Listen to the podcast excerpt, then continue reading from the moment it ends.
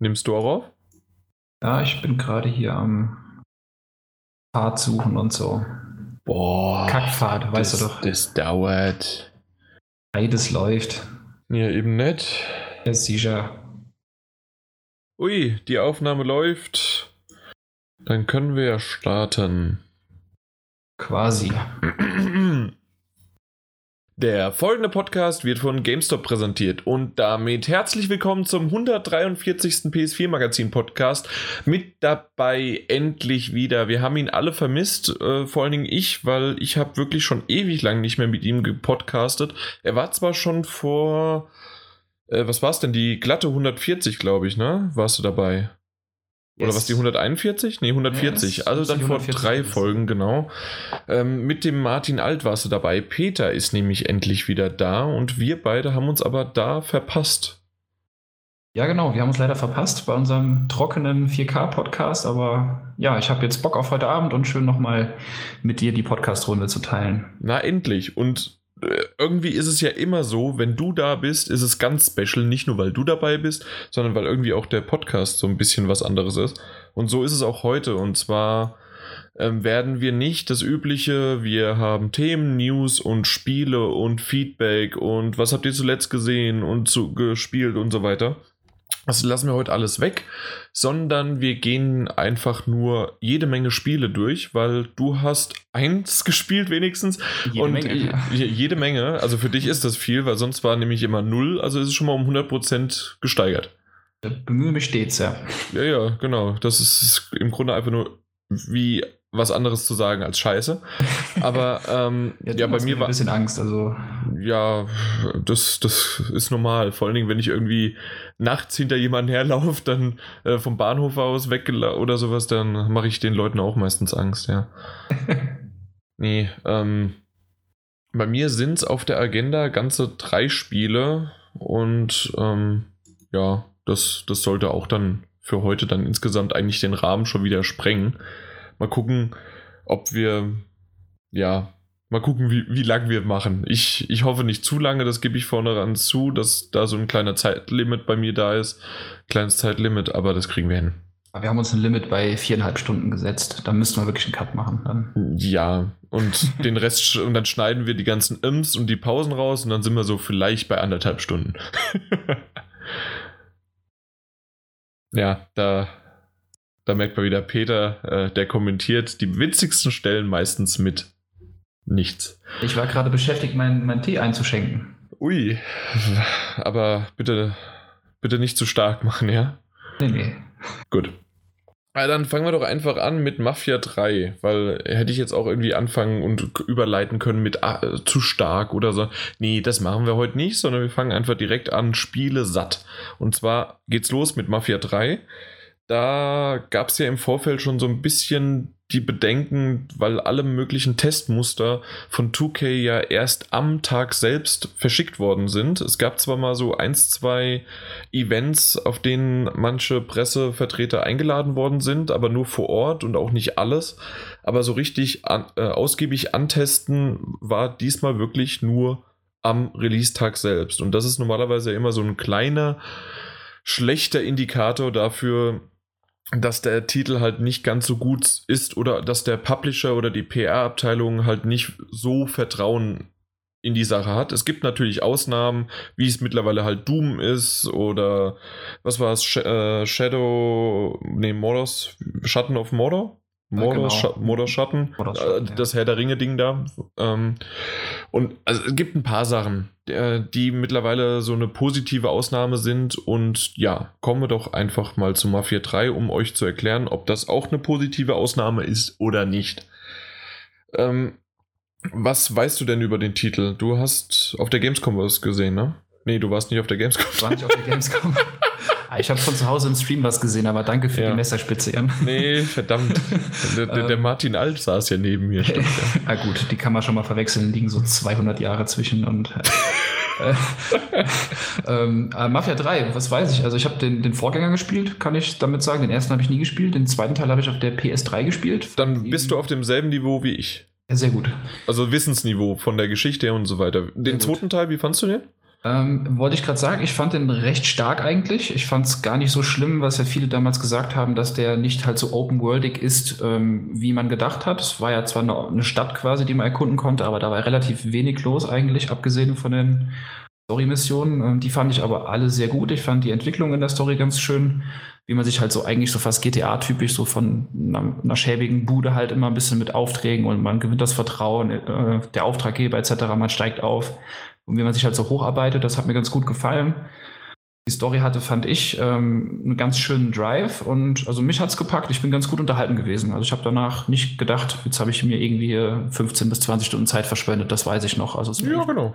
positiv im Kopf geblieben. Coole Geschichte. Ähm, das Setting war ganz cool rübergebracht, so die Fahrzeuge und so. Und das ist ja wahrscheinlich auch ein, eine Stärke von Mafia 3, wie ich mitbekommen habe. Genau, also äh, um darauf anzuschließen, genau das war im Grunde meine Meinung auch zu Mafia 2, dass ich das auch gut fand. Ähm, die Open World war wirklich einfach nur da, du hattest halt eine größere Map, auf äh, Karte, auf der du halt rumfahren konntest, ja. ähm, aber in der Welt war nicht wirklich viel zu machen und du bist einfach nur von A nach B gefahren, da wo die Story dich halt hingebracht hat. Ja, Aber neben abweichend konntest du nicht mehr viel machen. Genau, ich fand es war so ein Mittelding bei GTA, wo du ja quasi alles machen kannst. Und da gibt es auch so andere Spiele wie in L.A. Noir zum Beispiel. Da war es ja noch viel extremer als in Mafia 2. Mhm. Da war die Welt ja einfach nur ein Punkt, okay, wir können jetzt Zeit vertreiben und fahren halt von A nach B. Bei Mafia war halt noch ein bisschen was los, aber halt auch deutlich weniger. Aber wie du gesagt hast, stimmt es auch, dass sozusagen jetzt bei Mafia 3 ähm, auch die, dieses Einfangen von der von dem geschichtlichen äh, Einordnung, also wann es spielt, das spielt ja in den ein bisschen äh, springt es ähm, von der Zeit her, aber vor allen Dingen spielt es ja in den Ende der 60er, Anfang der 70er Jahre. Eine und sehr geile Zeit. Das ist wirklich eine geile Zeit in einem fiktiven New Orleans sozusagen, so ein bisschen ähm, soll es das darstellen, aber auch wieder haben sie gesagt, nee, wir, wir wollen das nicht äh, komplett eins zu eins darstellen, nicht, dass da halt so, so wie es in GTA oftmals ist, dass ja dann LA komplett nachgestellt worden ist und dass dann auch Wahrzeichen besser gezeigt werden ja. und halt, äh, dass man das wiedererkennt. In dem Fall ist es ein fiktives. Ähm, und die Stadt selbst sieht wirklich sehr, sehr schön aus. Du hast schon erwähnt, diese, diesen Charme, diese Atmosphäre ist da, ähm, die gerade wenn man durch die Stadt fährt, ist ähm, und hat dann die, das Radio an und die Musik, die dann da einfach spielt, ist schon ziemlich geil. Du fährst rum und hast dann äh, deinen Auftrag oder schießt irgendjemand über den Haufen oder fährst über einen Haufen oder sonst wie was und hörst dabei dann halt die ich, ich kann es jetzt gerade gar nicht sagen, was, ähm, weil, weil ich sehr schlecht bin mit Bandnamen zu dieser Zeit, aber man kennt sie halt alle. Ich kenne sie von meinen Eltern früher und dann habe ich sie mir irgendwann auch selbst gehört. Ähm, ähm, ich ich kann es nicht sagen, aber es gibt so ein paar, ja, paar bestimmte Bands und Musikstücke, die so einprägsam sind und die passen dann da so sehr und äh, kommen halt diese, also spiegeln diese Zeit einfach wieder. Und das, das habe ich aber auch echt von, von sehr vielen Leuten schon gehört. Also das immer direkt bei Mafia 3, also sei es jetzt in anderen Podcasts oder in, in Testberichten, dass da wirklich immer die Musik angesprochen ist. Also du würdest wirklich unterstreichen, dass es echt ein ganz starker Punkt des Spiels ist, weil, weil man kennt das ja schon aus dem Film, ähm, die tollsten Szenen sind halt ohne eine schöne musikalische Untermalung äh, nur noch halb so schön. Ja, auf jeden Fall. Kann mir also das schon geil vorstellen, halt mit so einem alten Straßenkreuzer irgendwie durch die Straßen zu fahren, irgendwie ein schönes Lied da aus dem Radio am Trellern und das, ist, das passt halt anscheinend alles wohl unfassbar gut zusammen. Ja, genau, das stimmt. Irgendwas höre ich gerade. Warum höre ich was? Jetzt höre ich nämlich gerade irgendwie gerade Werbung. Höre ich das bei mir nur? Wahrscheinlich. Meine, Laute, meine Lampe ist aus. Okay, dann, äh, dann ist gerade ähm, ja, die Werbung angegangen, die gerade Mafia 3 abgespielt hat. Deswegen, ich dachte so, hört er gerade währenddessen nochmal sich den, hat er sich den Trailer angehört? Aber nee, das war dann mhm. über meins. Äh, Entschuldigung dafür, dass, also wahrscheinlich ist es gar nicht auf der Aufnahme drauf, aber ich bin verwirrt gewesen. Naja, gut. Aber. Männhand, Männhand. Nee, das stört uns doch mittlerweile nicht mehr, ja, ich Peter. Weiß, ist ja nicht, ähm, gehen wir aber mal so ein bisschen äh, eigentlich, wie die Geschichte, äh, obwohl, genau, also ich bin momentan derjenige, der den Test so aufgezäumt hat, wie die Geschichte von Mafia 3 auch erzählt wird. Und zwar komplett achronologisch und ähm, komplett durcheinander. Und zwar ist es so, dass die sehr an einem Dokumentarfilm erinnert. Das heißt wirklich, es gibt einige minutenlange Zwischensequenzen, die dann ähm, bestimmte Charaktere, da möchte ich gar nicht so sehr drauf eingehen, welche Charaktere das sind, ähm, in einer wesentlich älteren Version dargestellt werden und die dann wie vor einer, ja, wie einer Kamera in die Kamera rein erzählen, wie sie sich zu diesem Zeitpunkt gefühlt haben oder was gerade passiert ist mit dem Charakter, den man spielt als Spieler. Und wie er sich dann entwickelt hat und dass man das ja gar nicht geglaubt hätte oder dass irgendwie das passiert und dann gibt es schon, also die Geschichte ist wirklich so verzwickt und ähm, dann aber so anscheinend von sich selbst überzeugt, dass, äh, dass sie sogar Teile schon vorab verrät, was passiert und dann springst du zurück und spielst das bis zu diesem Punkt, äh, äh, der, den derjenige schon verraten hat. Aber der Weg dorthin ist trotzdem so interessant und cool gemacht, dass das halt äh, funktioniert. Okay, also du ärgerst dich nicht darüber, dass der Punkt schon verraten worden ist, irgendein wichtiger Knotenpunkt, sondern freust nee. dich halt wirklich eher, den Weg dahin zu kommen, um dann, wie geht es denn von dem Punkt zum nächsten Punkt weiter? Ja, genau, weil du auch dann immer noch dich fragst, okay, aber der Knotenpunkt wurde zwar dann von dem Charakter verraten, aber der Weg dorthin, der dem das war wirklich spannend äh, zu spielen, weil man nicht genau wusste, wie sich der Charakter, den man anfangs ganz anders kennengelernt hat, zu diesem ja, zu dem, ich, ich will nicht zu viel verraten, aber in, ähm, zu diesen Charakterzügen dann verändert. Und das war schon ziemlich interessant. Und der, dementsprechend wird es Stück für Stück auch so weitererzählt. Ich bin jetzt ungefähr bei zehn Stunden, äh, die, ich de, die ich den Titel gespielt habe. Vielleicht ein bisschen mehr schon, 12, 13. Ich, ich kann es nie so genau einschätzen. Aber ähm, ich muss auch sagen, dass ich viel abgelenkt war, weil anders als bei Mafia 2 ist es nämlich bei Mafia 3 so, dass sehr, sehr viel in der Open World auch zu machen ist.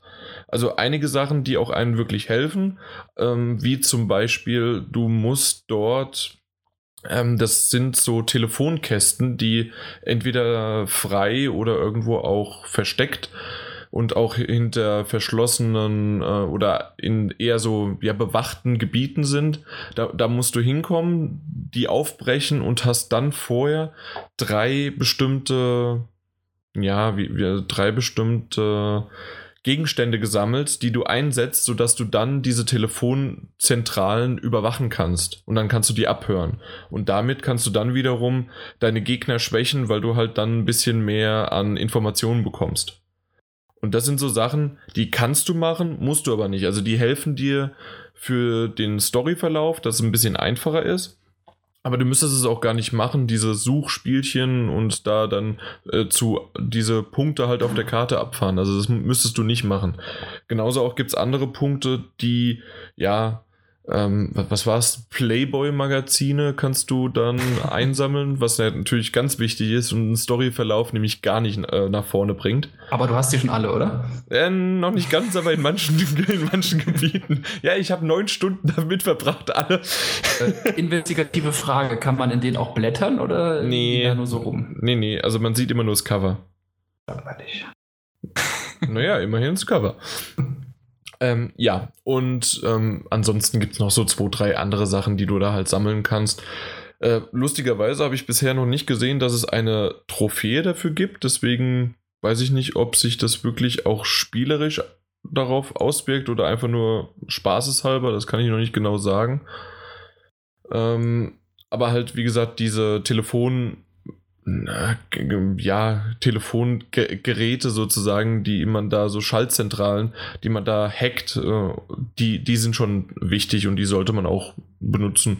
Und es macht aber auch Spaß, finde ich, die einzusammeln, das dann zu hacken. Meistens ist halt irgendwas drumherum noch, dass man erstmal äh, Gegner ausschalten muss. Manchmal ist es aber auch wirklich ein komplett offener Platz und da hat man dann nichts zu befürchten.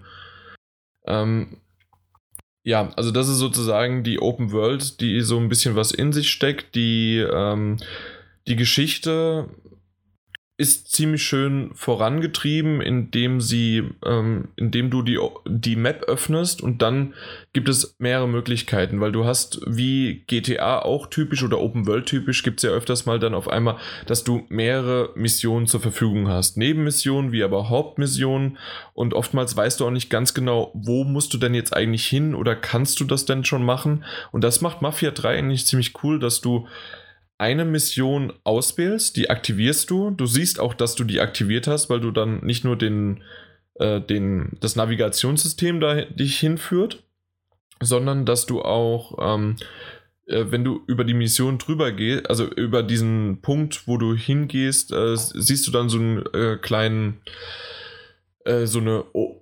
Informations- äh, Strecke sozusagen mit, okay, da ist der Typ, du musst den erledigen oder du, den musst du verhören oder du musst das und das stehlen und wenn wie du das. So ein kleines Briefing einfach. Ja, genau, wie so ein kleines Briefing, genau. Ich wollte Overview sagen, aber ähm, ja, wie sagt man es auf Deutsch? Also Briefing ist ja auch schön deutsch. ja, Anglizismen-Podcast. Ja, das ist aber wirklich ganz praktisch, weil ich, man kennt das echt von anderen Spielen. Ich hatte bei GTA das Problem, äh, abgesehen A davon, dass man immer die komplett freie Auswahl hat, aber ist auch B das Problem, wenn man äh, längere Zeit nicht gespielt hat. Du weißt einfach absolut nicht mehr, wo bist du gerade dran. Wie war das denn hier nochmal? Weil die Story halt Open World typisch halt nie so wirklich dicht ist wie, keine Ahnung, bei einem Batman Arkham Asylum im ersten Teil zum Beispiel. Ja, das stimmt, aber vor allen Dingen, also das geht ja noch. Also ähm, das, was jetzt das Positivste habe ich noch gar nicht erwähnt. Und zwar, nämlich, wenn du dann die Mission abgeschlossen hast, ist es ja so, dass du sie ja vorher aktiviert hast, diesen Missionszweig. Und dann wird automatisch dir der nächste Punkt auf der Karte aktiviert. Du kannst den zwar auch wieder deaktivieren, beziehungsweise indem du halt auf ein anderes klickst oder irgendwie frei rumfährst, ähm, kannst du auch was machen, was du willst. Aber du könntest rein theoretisch diesen Missionszweig Stück für Stück weiterverfolgen. Und das macht er halt automatisch, weil genau das, was du gesagt hast, gerade wenn du halt schon länger nicht mehr gespielt hast oder wenn du dann, was ist, äh, das, das war bei, bei GTA bei mir öfters mal der Fall, dann, okay, jetzt bin ich da, ich möchte jetzt aber gerne diesen Missionszweig weiterspielen.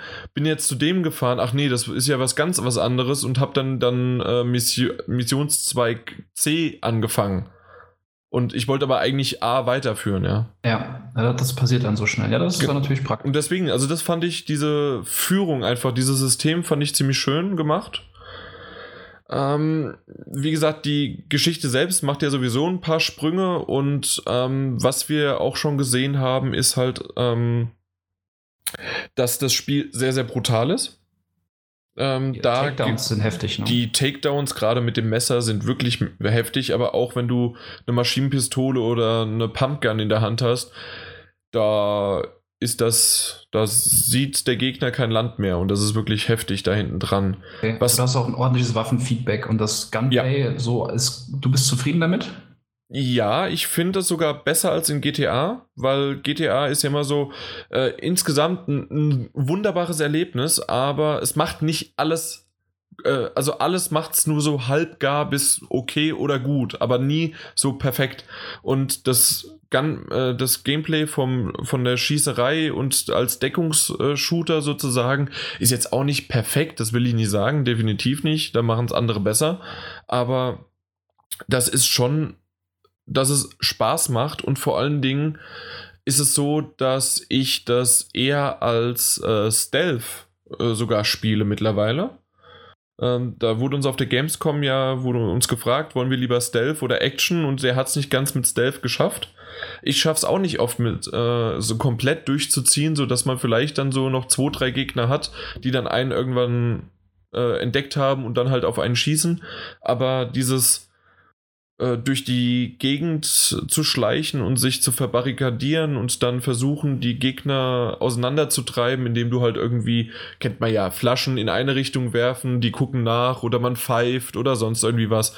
Ähm, das, das kennt man ja alles, aber das macht echt Spaß und die Takedowns, da will ich nochmal drauf hin äh, zurückkommen kann man auch, also einmal hat man halt sein Messer, man kann es aber auch im Optionsmenü auswählen, dass man äh, wie, wie nennt man das dann? Äh, nicht, oh, schon wieder der englische Begriff, non-lethal.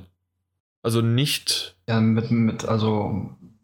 Also das, äh. ja, genau, also das ist halt nie, äh, nicht, nicht, dass der dann tot ist oder sowas. Kann das sein? So in der Art von, also dass die. Ja, nicht, nicht tödlich halt einfach. Ja, genau, also dass, dass man die halt, ähm, dass man die nur bewusstlos schlägt. Das kann man auswählen.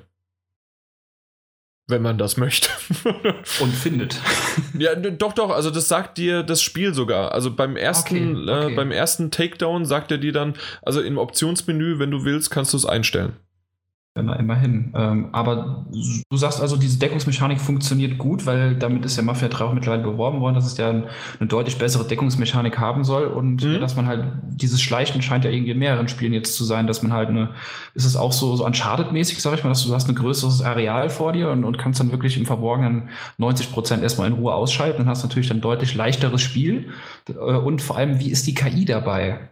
Mhm. Das ist ja. auch immer so eine Sache. Ähm, auch bei Uncharted oftmals äh, denke ich mir teilweise, Leute, habt ihr da irgendwie, wen habt ihr denn da ausgegraben, der da die KI programmiert hat? das ist ja immer so eine Frage dann. Also, wie ist ja, es bei also Mafia 3? das ist bei äh, Mafia 3 unterschiedlich. Ähm, erstmal von den Arealen, ja, die sind manchmal größer, manchmal kleiner. Natürlich sind sie in der Open World dann dabei und du kannst sogar, ohne deine Mission zu haben, kannst du trotzdem zu bestimmten Punkten hinfahren, weil das von deiner ähm, Gegner, äh, von deinen gegnerischen, in dem Fall ist es eine andere Bande äh, oder Clan oder wie auch immer man das nennen möchte und die ähm, die besitzen halt diesen Punkt und da könntest du dann den trotzdem einnehmen, indem du halt da durch die ähm, dich da durchschnetzelst. Und manchmal ist das halt, wie gesagt, ein, größerer, ein größeres Areal, manchmal weniger, ähm, auch mal eine kleinere Hütte nur und drumherum sind zwei, drei Leute nur und in der Mitte, da, also im Haus dann einer. Also das ist sehr, sehr unterschiedlich bisher gewesen, aber manchmal sind es auch wirklich so große Drogengeschäfte oder ähm, am Hafen hatte ich da schon mal eine große Lagerhalle mit auch mehreren Stockwerken und so weiter. Also da, da muss man sich wirklich gut durchschleichen können. Mhm. Und das hat gerade in der Lagerhalle wirklich super Spaß gemacht. Äh, zur KI selbst, sie ist durchwachsen. Mal ist die wirklich sehr, sehr gut und sie ähm, beobachtet auch sehr aufmerksam, äh, aufmerksam wenn, wenn ich einen ähm, ja getötet habe und lass ihn liegen, weil man kann den auch aufheben und irgendwie versuchen zu verstecken wie ein Hitman. Zwar nicht komplett so wie ein Hitman verstecken, aber zumindest ein bisschen in die Art. Äh, das funktioniert. Ich habe die bisher aber meistens liegen gelassen, weil ich versucht habe, so schnell wie möglich halt im Umkreis alle zu äh, ja niederzustrecken. Das hat auch oftmals ge geklappt. Manchmal wurde der dann aber trotzdem aufmerksam und dann hat er halt Alarm geschlagen. Und ähm, es gibt auch bestimmte äh, Gegner, die dann anrufen dürfen. Also dann rennt er wirklich, wir sind ja in den Ende der 60er, der rennt er dann zum, äh, zum Telefon, hat ja kein Handy dabei oder sowas und ruft dann bei seinen, äh, seinen Freunden an und die schicken dann ein, zwei Autos, um dann zu unterstützen. Sehr geil. Und, und, der ist aber, der ist markiert. Also den, der, da steht dann halt was dran und den sollte man dann halt schneller ausschalten als die anderen oder zumindest versuchen, den halt nicht zu triggern. Ähm, zur KI selbst, wie gesagt, sie ist durchwachsen. Manchmal war sie wirklich ziemlich hart drauf und gut ähm, wurde das Areal bewacht. Und dann wieder gab es zwei, drei Stellen, wo ich dann, okay, innerhalb ähm, von drei Meter Entfernung habe ich es mal probiert, den zu töten und auf einmal sehe ich, okay, da ist noch einer direkt hinter mir, den ich nicht gesehen hatte und der guckt halb in meine Richtung, aber sieht mich nicht. Also da ist es dann so ein bisschen merkwürdig gewesen, warum sieht er mich jetzt nicht? Äh, ich war nicht hinter irgendeinem Vorsprung und der sieht, wie ich dem eigentlich gerade seinem Freund äh, ein Messer in die Kehle ramm. Ähm, und dann gab es eine Situation, die ziemlich lustig war. Ich habe eine Wache aus Versehen getriggert. Dann sind die anderen laut geworden und waren in Stellung. Und ich habe mich dann einfach nur verschanzt hinter einer, hinter einer Mauer. Und da gibt es ja diese typischen Takedowns. Ähm, wenn einer vorbeikommt, kannst du dann mit der, in dem Fall in der Dreieckstaste, den dann halt nehmen und äh, umbringen und dann wieder dich verschanzen. Und als ich das gemacht habe, ist der nächste losgelaufen. und dann habe ich den umgebracht. Und als ich das gemacht habe, ist der nächste losgelaufen. Und dann habe ich den umgebracht. Und somit waren es dann von acht oder neun Gegnern, habe ich fünf Stück auf diese Weise gekillt. Und hinter der Mauer war dann der Leichenstab. Ja, ja, ja. Das waren wirklich ein paar leicht. Das war, das war halt wirklich, hm, ja, ein bisschen merkwürdig, dass die KI dann wirklich identisch, die haben sogar dieselben Wege, sind sie gelaufen. Das hat man genau gesehen und man hat halt so eine, ähm, ja, ich, ich, weiß nicht, wie man diese Sicht nennt. Also in Assassin's Creed würde man Eagle View sagen, die Adlersicht. Ähm, in Batman würde man halt den Detektivmodus sagen. Und äh, so hat auch Mafia 3 diesen Modus, dass wenn man mal den Gegner gesehen hat, dass man ihn auch durch die Wand sehen kann. Man kann aber nicht einfach durch die Wand gucken und der, man sieht ihn dahinter, sondern erst, wenn man ihn einmal gesehen hat. Dann wird er dir so als Silhouette angezeigt? Dann, genau, als rote Silhouette wird er dann angezeigt und dementsprechend hat man halt wirklich gesehen, wie er dann, okay, der springt jetzt über die Mauer, dann läuft er jetzt lang, dann ist er jetzt hier an der Mauer, äh, an der Wand und jetzt hau ich ihn kaputt. Also äh, habe ich meinen Takedown. Und dann gucke ich, okay, da springt er jetzt der nächste Gegner über die Mauer, läuft hier an der Wand entlang und, dann, und das ging halt fünfmal. Das war schon sehr, sehr lustig. Aber ich war froh drum, dass da die KI ein bisschen ausgesetzt hat, weil das war wirklich ein verdammt schweres Areal und so war es dann doch ein bisschen leichter.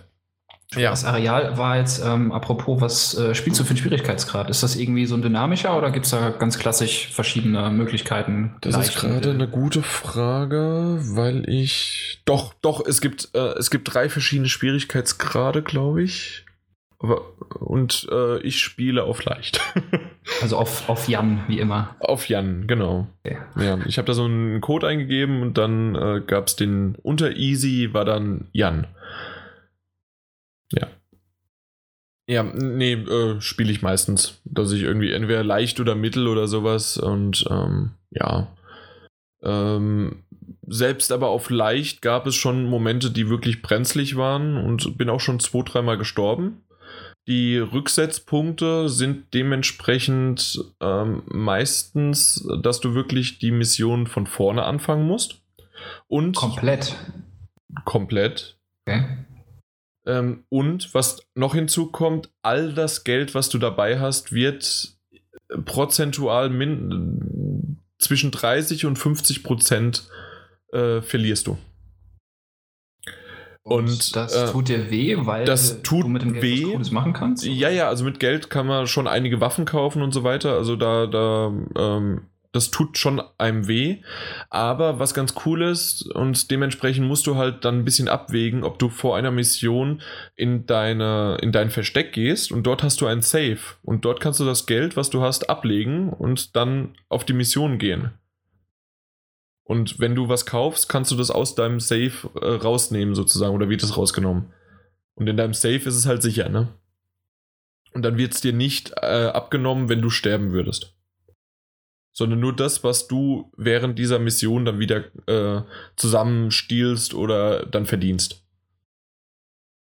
Verstanden? Ja, verstanden. Also, ja, okay. Ja, gut.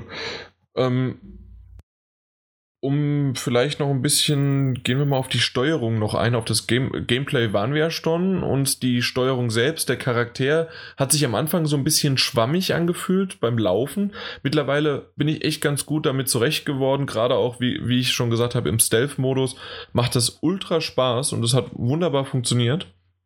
Ähm, was mir bis jetzt aber noch nicht gut gefallen hat, ist die Steuerung des Autos.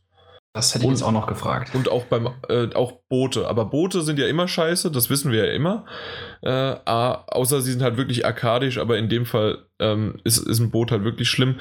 Aber das Auto ist, finde ich, man gewöhnt sich irgendwann dran und es gibt auch wirklich so ein paar unterschiedliche Fahrweisen, wie, wie sich halt ein Auto steuern lässt. Also man merkt schon unterschiedliche Modelle, aber nur so, sagen wir mal, im, im Nanometerbereich gefühlt. also es gibt Unterschiede. Das eine Auto bricht ein bisschen mehr aus, das andere gibt ein bisschen mehr Gas, hat dafür eine, äh, dann auch eine bessere Bremsung oder sowas, aber man muss es halt machen. Ähm, aber es war wirklich ein bisschen schwierig, das ja am Anfang einzuschätzen, wie das Auto fährt. Mittlerweile geht's, aber man, man selbst muss sich an die Steuerung gewöhnen und nicht irgendwie, ja, man kennt das aus 50 anderen Spielen und ähm, die Steuerung hat sich an den Spieler angepasst, ja. An, an, oder an andere Spiele.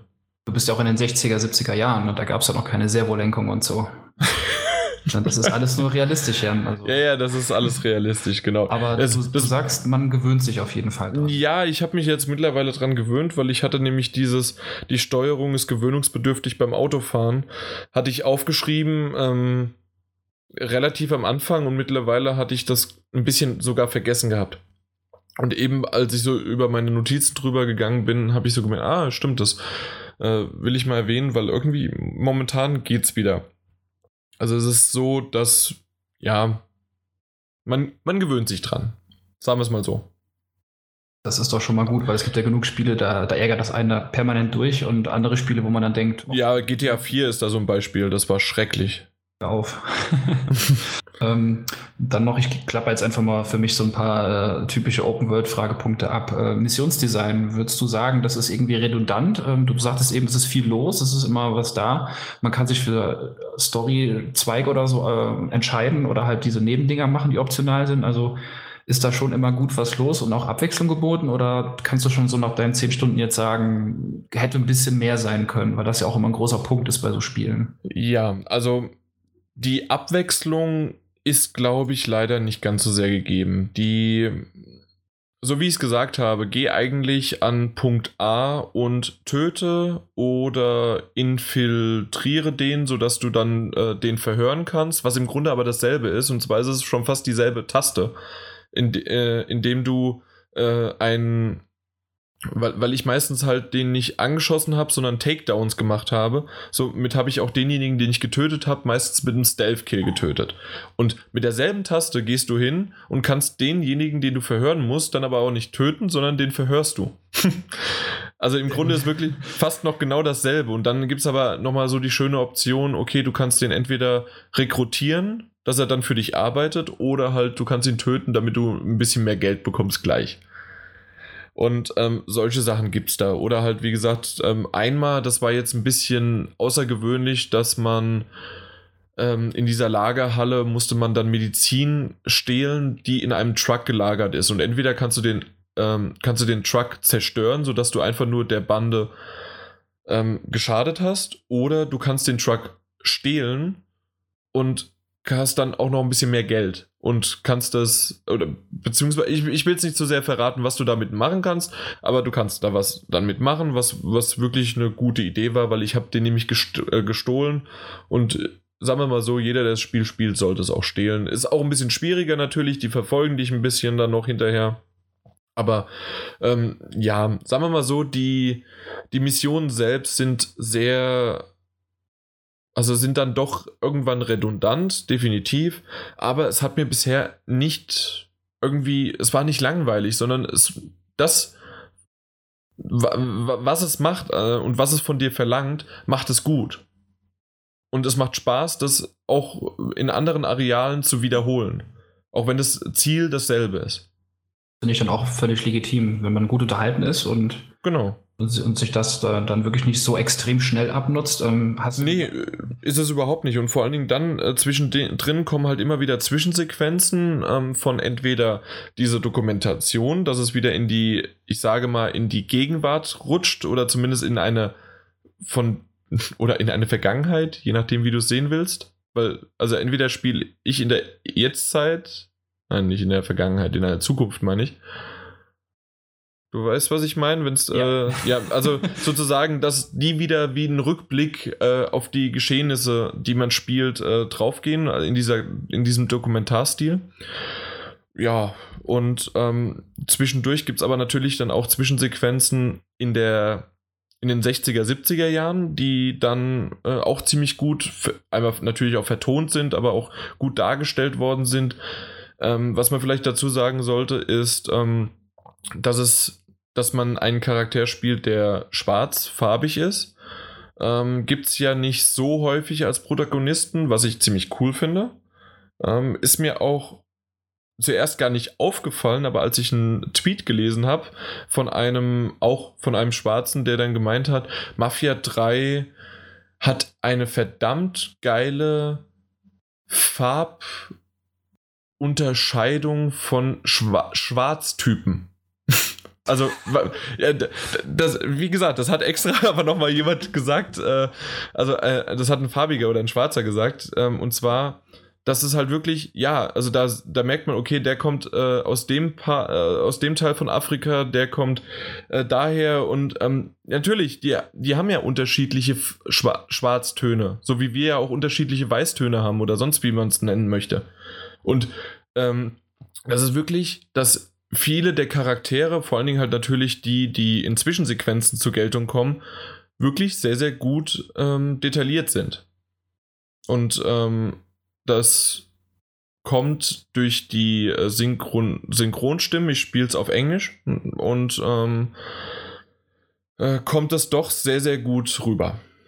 Ja.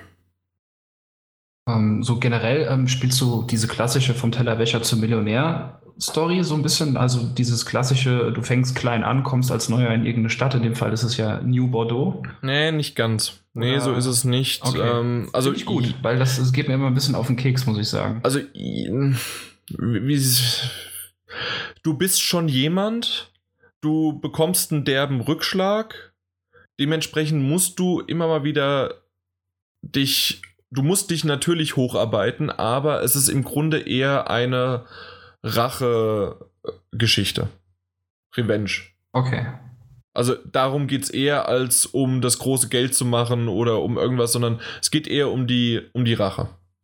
Dementsprechend die Mafia ist immer wieder da. Das wollte ich eigentlich am Anfang schon sagen. Die Mafia ist irgendwo im Hintergrund da und ja, es gibt halt sozusagen dann die schwarze Mafia und es gibt auch die italienische Mafia. Die sind da, aber so richtig die Geschichte, wie es ein Mafia 2 erzählt hat, ist halt ein Mafia 3 überhaupt nicht. Mhm. Also es baut auch nicht drauf auf oder irgendwas, sondern es ist halt einfach eine neue Geschichte und ähm, es ist nicht direkt die Mafia, es ist eine Art von Bande, und die halt in dieser Zeit spielt und die dessen Charakter man dann halt steuern kann. Ja, aber was ich mitbekommen habe, so ein kleines Schmankerl für alte Mafia 2-Spieler gibt es ja auch, ohne ja da jetzt zu viel zu spoilern. Das habe ich noch nicht mitbekommen oder übersehen, weil es bei mir schon ziemlich lang ist. Also dann musst du es mir noch nicht sagen. Nee, dann, ähm, ich habe ja. mich extra etwas kryptischer ausgedrückt, weil ich halt nicht wusste, aber ähm, dann ja, also entweder bin ich da noch nicht dran gekommen oder ich hab's, mir hat's ins Gesicht gepinkelt und ich hab's nicht gemerkt. Ich weiß Vermutlich letzteres. Ja, du wahrscheinlich. Du standest drin hinter der Mauer und hast es einfach umgebracht. okay. ähm, vielleicht noch ein bisschen darüber äh, einzugehen und dann sollten wir eigentlich auch dann schon fast zum Schluss kommen, weil wir wollen ja auch noch andere Dinge besprechen. Ähm, und zwar die Stadt, die wirkt, finde ich, ziemlich lebendig gerade so ähm, bin ich schon durch New Orleans halt, durch diesen, ähm, ja, da gab es wie so einen Karnevalszug, den es ja so da gibt. Und als, äh, als der dann da ausgebrochen ist, während man da einer, in einer Mission drin war, hat das schon echt Eindruck gemacht. Ähm, und generell, wie die, äh, ja, wie die CPUs da rumlaufen, doch, doch. Also, das ist schon ordentlich, gerade auch, was mich schon ein bisschen nervt, ist, dass wenn du ein Auto aufbrichst und dich sieht jemand, dann gibt es wirklich Idioten, die fangen an loszurennen zur nächsten Telefonzelle und rufen die Polizei. Das sind ehrenwerte Bürger, Jan. Ja, aber man kann sie halt auch noch umbringen zwischendurch, wenn man ah, das möchte. aber, aber auf der anderen Seite, ich möchte das eigentlich gar nicht. Ich möchte nicht diesen Bürger umbringen, weil der nichts getan hat, aber dann soll er mich halt auch nicht verpfeifen. Und was da bringt mich noch zur Polizei. Ähm, die Polizei ist verdammt heftig, selbst auf leicht, so wie ich es spiele. die, wenn die mich einmal äh, dran hat, habe ich es nur ein einziges Mal und das war innerhalb von einer Mission und deswegen bin ich mir nicht ganz sicher, ob es da vielleicht ein bisschen leichter war, habe äh, hab ich sie losgeworden. Ansonsten hat sie mich gecached und ich bin entweder ähm, ja, einkassiert worden oder ich bin gestorben. Und natürlich dann ärgerlich, wenn man halt nichts vorher in Safe gepackt hat oder so. Ne? Genau, zum Beispiel das. Und was halt wirklich hart ist, du gehst, du fährst an einer Polizei vorbei und die wird dir auf dem, auf dem Radar angezeigt und es wird dir auch nochmal mit so einem ähm, so wie das, wenn dich jemand anschießt, siehst du ja auch oftmals, aus welcher Richtung der schießt, indem so ein kleiner roter Pfeil in die Richtung gezeigt wird, ne? Das genau. kennt man ja auf dem Display. Und so wird dir auch angezeigt, wo gerade sich Polizei befindet. Und selbst wenn du noch nichts getan hast, äh, musst du dich an die Straßenregeln hältst, also äh, halten. Das heißt, wenn du über Rot fährst, kann es sein, dass die Polizei dich dann verfolgt. äh, oder halt, wenn du zu schnell fährst oder sowas. Also da ist die Polizei doch ein bisschen heftig unterwegs. Ja. Also das, das war sowas, ähm, und jetzt noch, vielleicht nochmal zum Technischen her. Ich hatte bisher einen Freeze, bis leider, so dass ich wirklich äh, die Konsole ausmachen musste. Ähm, so richtig Aufpoppen von Grafiken oder sonst was hatte ich nicht. Lustige Sachen gab es und das habe ich auch schon mal bei jemand anders gehört, dass das die Lichteffekte sehen sehr, sehr schön aus, gerade Sonnenuntergänge und alles Mögliche, aber es gibt manchmal das Problem, dass die Darstellung der Wolken, dass sozusagen eine Wolke über dich drüber zieht und dass dann halt ein Schatten kommt und dann wieder Licht. Das soll ziemlich cool gemacht werden und das klappt auch oftmals. Aber manchmal funktioniert das überhaupt nicht und dann ist auf einmal unter dir hell, dunkel, hell, dunkel, hell, dunkel und das innerhalb von Sekunden, weil, Disco. weil äh, ja, das ist so eine Art von Disco gewesen, genau. Ähm, das ist so ein bisschen blöd. Ähm, das, aber das wird sicherlich noch was gepatcht. Mal gucken. Ähm, ist jetzt aber nicht irgendwas, was ich, was mich so komplett störend äh, hinterlassen hat, sondern einfach nur, okay, ich hatte äh, Spaß, als ich das gesehen hatte. Ähm, und einmal habe ich noch was gelesen, aber äh, das hatte ich bisher nicht, dass es ruckelt oder dass es sogar Frame-Einbrüche gibt. Also Frame-Einbrüche sehe ich ja sowieso nicht, aber dass es äh, komplett ruckelt oder sowas ist bei mir nicht passiert. Ähm, muss aber noch dazu sagen, dass Mafia 3 auch für die PS4 Pro dann optimiert werden sein wird. Und äh, mal gucken, wie es dann darauf läuft. Also, aber ich konnte jetzt nichts feststellen, dass es irgendwie jetzt äh, wirklich schlecht läuft, sondern ja, also in, diesen, in dieser Zeit, wie gesagt, ein Freeze leider. Aber ansonsten ist alles gut gelaufen. Das klingt doch ganz gut für ein Spiel, was nicht nur aus kleinen Schläuchen besteht oder so, ne? So, Eben, genau. Echt okay. Richtig, es gab auch noch mal einen größeren Patch von 4 GB und ich bin mir nicht ganz sicher, ob es das wirklich der Day One Patch war, warum 2K, um jetzt abzuschließen, die, die Testmuster erst so spät verschickt hat, also zum, äh, zum Release. Oder warum der Grund war, das wollte keiner sagen, das habe ich bisher auch noch nicht rausgefunden ich würde sagen, oder ja, dass Mafia 3 sich absolut nicht hinter diesen, ja, oh, wir haben jetzt Angst davor, ähm, das zu veröffentlichen und wartet, ähm, dass die äh, vorab die Kritiken halt schlecht werden oder sonst was.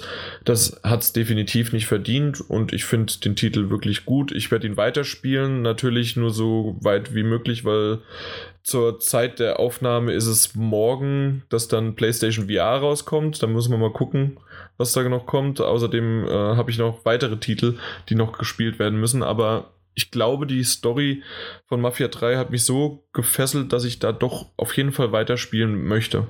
Also doch. First World Problems. Mm, das ist der Hammer. Und Ende Oktober geht es ja dann noch, äh, es kommt noch so viel, auch jetzt dann äh, Battlefield 1 und äh, Titanfall 2 kommt ja auch noch dann Ende Oktober. Also kommt ja, noch ein bisschen. Oktober ist irgendwie traditionell immer ein super starker Monat. Ah. Ich bin mir gerade nicht sicher, soll ich jetzt nochmal einen großen Titel machen oder wollen wir schnell jetzt live äh, switchen und du fängst jetzt lieber was zu reden an? Kannst du dir eigentlich aussuchen? Also wenn ich mir so auf die Uhr gucke, also ich kann ein bisschen überziehen jetzt. Ich hab, wir hatten ja gesagt 2030, das, wir haben eher auch was später angefangen. Ja, nee, nee, äh, wir haben eh spät angefangen. Also Ja, deswegen, ja. also die Uhrzeit, die habe ich nie angepeilt. Ja, ja, nee, nee. Die Ste- Steffi meinte eben auch schon, ja, ja, bis 20.30 Uhr glaubst du doch selber nicht. ich so. Äh, nee, also das, Nee, nee. das definitiv nicht, aber dann, Mm, ja, dann kommen wir doch einfach zu Rise of the Tomb Raider. Ich denke, ich habe es auch sogar richtig ausgesprochen. Wenn nicht, werden unsere User uns mich natürlich wieder abstrafen und äh, den, den Titel werde ich ganz oft jetzt wiederholen. Rise of the Tomb Raider, Tomb Raider, Tomb Raider. Wenn nicht, ansonsten Lara Croft. Ja, äh, endlich ist es für die PS4 draußen. Peter, du hast es auch noch nicht geschafft zu spielen. Wie Nein. gesagt, du hast ja nur deinen einen Titel da. Ähm, er wurde ja so ein bisschen gehandelt, gerade auch in unserem Anti-Uncharted-Podcast, äh, mit halt Uncharted und dass Rise of the Tomb Raider und Uncharted 4 so die Konkurrenten sind und was jetzt eigentlich der bessere Titel ist, gerade weil es halt Uncharted 4 nur auf der PS4 rauskam zu dem Zeitpunkt und naja, nee, auch zum jetzigen Zeitpunkt, aber Rise of the Tomb Raider zu dem Zeitpunkt nur für die Xbox One erschien und jetzt endlich für die PS4 kam. Und sagen wir es mal so, um es ein bisschen kürzer zusammenfassen, weil diejenigen, die Rise of the Tomb Raider spielen werden, die haben es wahrscheinlich eh schon gespielt und äh, haben ansonsten das von der Xbox One schon wahrscheinlich verfolgt. Der Titel selbst ist von seiner Machart, wie mit dem Bogen umgehen, mit dem Schießen, mit dem Crafting-System, mit dem ähm, mit dem Gameplay her selbst, dass du äh, schießen kannst und ähm, aber versuch währenddessen dann auch noch irgendwelche Gegenstände aus der Umgebung nimmst und die dann gleich wieder während des ähm, während des Kampfes kannst du Flaschen oder irgendwelche Dosen in Mo wie heißt es? Mono? Nee Molo Molotov ne Molotov-Cocktail. Genau, Molotov-Cocktails verwandeln, also äh, craften und kannst die dann gleich werfen, wenn du die entsprechenden ähm, Zutaten halt hast. Oftmals wenn, sind die auch nochmal in der Umgebung, sodass du einfach auch mal Nachschub bekommst. Äh, das Ganze ist eigentlich bekannt und das funktioniert gut. Das Einzige, was ich gleich zu Mafia 3 vergleichen kann, ist der Deckungsshooter-Part, finde ich bei Mafia 3 wesentlich besser, weil bei Tomb Raider ist es so, dass sie sich nicht wirklich direkt an die Wand dran schmiegt. Sie, sie geht an die Wand, sie ist auch dahinter versteckt, aber dieses ich drücke eine Taste und sie ist wirklich direkt an der Wand geklebt, ist sie nicht. Und das mag ich. Ich weiß, das mögen vielleicht manche nicht und sind jetzt äh, heilfroh darüber, aber ich mag das. Und vor allen Dingen gerade, wenn ich vorher dann so lange Mafia 3 gespielt habe. Und es war am Anfang doch ein bisschen merkwürdig, dann hinter den, hinter den Gegenständen oder hinter den Wänden zu schleichen, wenn, wenn du halt nicht so dran klebst. Ähm, wie, wie ist es bei dir da? Was, äh, hast du da eine Präferenz oder ist es egal? Das ist mir eigentlich soweit egal. Also ich finde immer, es kommt natürlich aufs Spiel an, aufs Setting, wie es sich irgendwie einpasst, aber ich hatte jetzt noch nie äh, ein Spiel gehabt, wo ich jetzt gesa gesagt habe, das ist unfassbar schlecht gemacht, wie der jetzt ja gerade in die Deckung geht. Ja gut, also un Ähm. unglaublich schlecht ist es nicht, aber wie gesagt, wenn ich so eins zu eins vergleichen würde oder sagen und dann, nee, dann möchte ich lieber gerne, dass er sich gegen die Wand klebt, sozusagen. Das mag ich lieber. Ähm, was ich sonst noch dazu sagen muss, ähm, von der Inszenierung her, von der, von der Geschichte, nee, von der Geschichte her, ist es in Ordnung. Ich muss aber ehrlich sagen, die Geschichte, gerade so die ersten drei, vier Stunden, waren jetzt nur okay. Also sie, sie haben so ein bisschen äh, auch wieder so Sprünge in ihre Vergangenheit, um ihren Vater herum, dann wieder in die Gegenwart und auch kurz wieder davor und so, so wie man es halt kennt, aber doch, doch eher wie man es von Uncharted kennt. Ähm, dementsprechend war es schön gemacht, aber Mafia 3 macht es da doch ein bisschen außergewöhnlicher. Das wollte ich nur nochmal hervorheben bei Mafia 3. Ähm, zu äh, Tomb Raider selbst äh, ist die Geschichte in Ordnung. Wie gesagt, sie entfaltet sich, aber erst so nach vier, fünf Stunden habe ich auf einmal, finde ich, eine, einen besseren Bezug zu der Geschichte gehabt. Vorher war sie so dahin plätschernd und die Zwischensequenzen waren schön gemacht, aber der Geschichte habe ich nicht so richtig gefolgt oder konnte ich nicht folgen. Ich weiß es nicht so richtig. Ähm, die, die Grafik der Zwischensequenzen ist richtig gut. Die Grafik der Umgebung finde ich auch gut. Das Problem ist nur jetzt, ähm, und jetzt weiß ich nicht, und das ist, wird eigentlich der große Teil äh, meiner, meiner, meiner Diskussion oder meiner Besprechung sein, und zwar der Vergleich zu Uncharted 4. Der wurde von Anfang an gegeben und er wurde mir vor allen Dingen nicht nur durch uns, durch mich gegeben, sondern halt auch noch durch diesen Anti-Uncharted 4 Podcast, in dem ständig wieder da drin gesagt worden ist, aber Rise of the Tomb Raider macht das und das, äh, aber in Uncharted 4 macht man das so und so und das finde ich aber in, äh, in Tomb Raider besser oder dies oder das. Und das hatte ich so noch im Hinterkopf, dass ich das irgendwann wirklich ausblenden musste. So, ich glaube, nach zwei, drei Stunden habe ich irgendwann gesagt, hier, jetzt hör mal auf, ständig zu versuchen, das zu vergleichen, sondern spiel jetzt einfach das Spiel. Es macht dir Spaß und es stimmte auch, das hat mir total Spaß gemacht.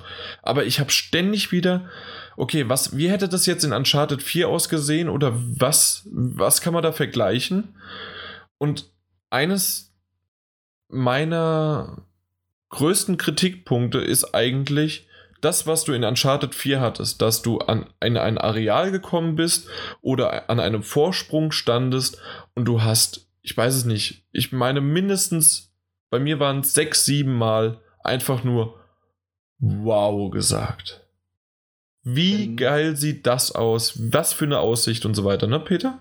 Ja, wenn die sechs, sieben Mal hinkommen. Also ich wollte es ich wollt's nicht äh, übertreiben. Also ja. sonst heißt es wieder Fanboy und äh, sind wir ja sowieso. Äh, vor egal auch wem, wer das sagt, aber ähm, ich wollte es nicht übertreiben, deswegen, wenn es überhaupt hinkommt, das stimmt. Ob es Außenareale sind, Innenareale, in Höhlen oder sonst irgendwie was. Und gerade gibt es eine Sequenz, ein, eine, ein Szenario, das doch relativ gleich ist in einer Höhle.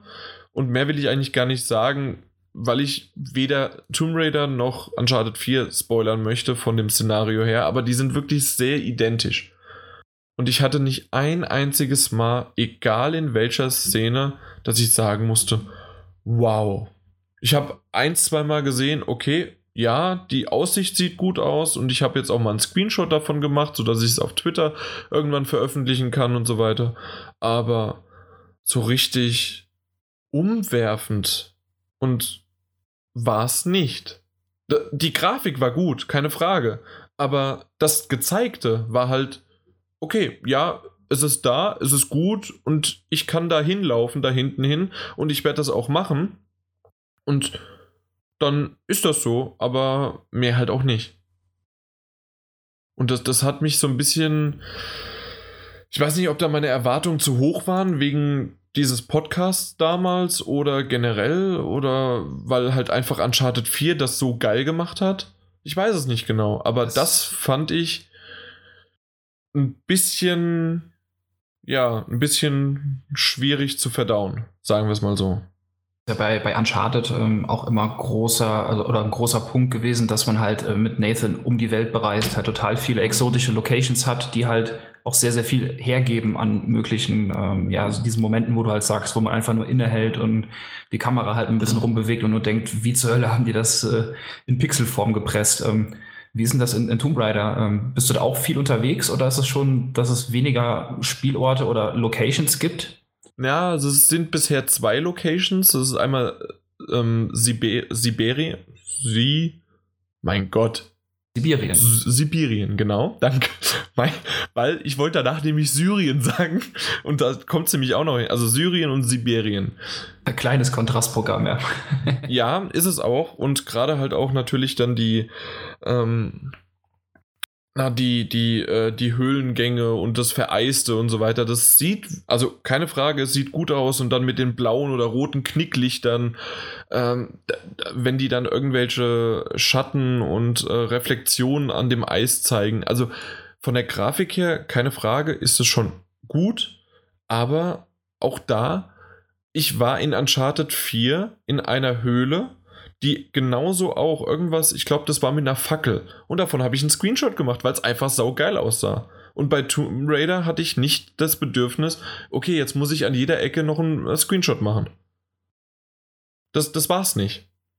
Und deswegen, äh, das, das hört sich jetzt alles sehr, sehr negativ an, weil ich davor das Ganze gesagt habe. Also vom Gameplay her, vom Crafting-System vom, äh, von den ähm, Nebenmissionen, dann gibt es die, so wie ja der namensgebende Punkt ist, und zwar Tombs, also die ganzen Grabmale. Es gibt versteckte, die du erforschen kannst. Das heißt, wenn du, das ist so ein größeres Areal, das entweder deine Hauptmission dir gibt, oder du kannst manchmal auch ähm, befreundete ähm, äh, KI, ja, KIs äh, ansprechen, die dir nochmal eine Nebenmission geben und dann gibt es auch nochmal manchmal auf der Karte schon mal eingezeichnet oder du läufst hin und dann sagt er dir das, dass hier in der Nähe ein verstecktes äh, Grabmal, also ein Tum gibt.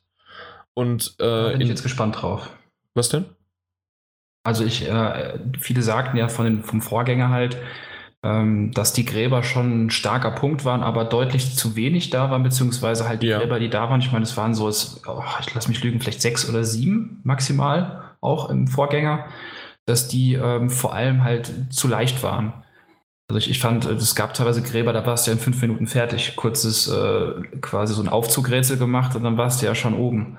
So nach dem Motto. Und ich, ja, also ich muss sagen, schon so ein paar Gräber besuchen können und falls ja, Kannst, hast du schon Eindruck, sind die ähnlich äh, wie im Vorgänger oder sind die schon mittlerweile jetzt, dass halt mal das, das Rätsel ein bisschen komplizierter wird, dass es mal ein bisschen länger dauert, weil so wirklich eine Herausforderung fand ich zum Beispiel im ersten Teil nur dieses Windgrab. Ich, ich habe den ersten Teil nicht gespielt. Ach, den hast du gar nicht gespielt. Entschuldigung. Ich dachte, den hättest du ja. gespielt. Okay. Nee, nee, habe ich nicht. Ich habe mal angefangen, aber ich habe ihn nicht gespielt. Also den ersten Teil, ähm, also Tomb Raider äh, nach dem Reboot, nur das für die kann ja Zuhörer. auch vielleicht was Gutes sein, weil dann, wie ist denn dein Eindruck von den Gräbern? Hattest also von den, ich habe bisher ein optionales Grab. Ansonsten gab es ja mehrere schon im Storyverlauf einfach. Ähm, insgesamt ist es so, erstmal deine Frage, wie viele es gibt, das kann ich natürlich nicht ganz genau beantworten, weil ich halt noch nicht durch bin. Ich bin jetzt bei ungefähr 30 Prozent, äh, sagt mir mein Spielstand. Und, ähm, und da ist es so, dass die, ähm, die optionalen Gräber pro, ab, äh, pro Areal so immer so bei zwei bis vier waren, dass die irgendwo da versteckt waren, die konnte man dann halt raussuchen.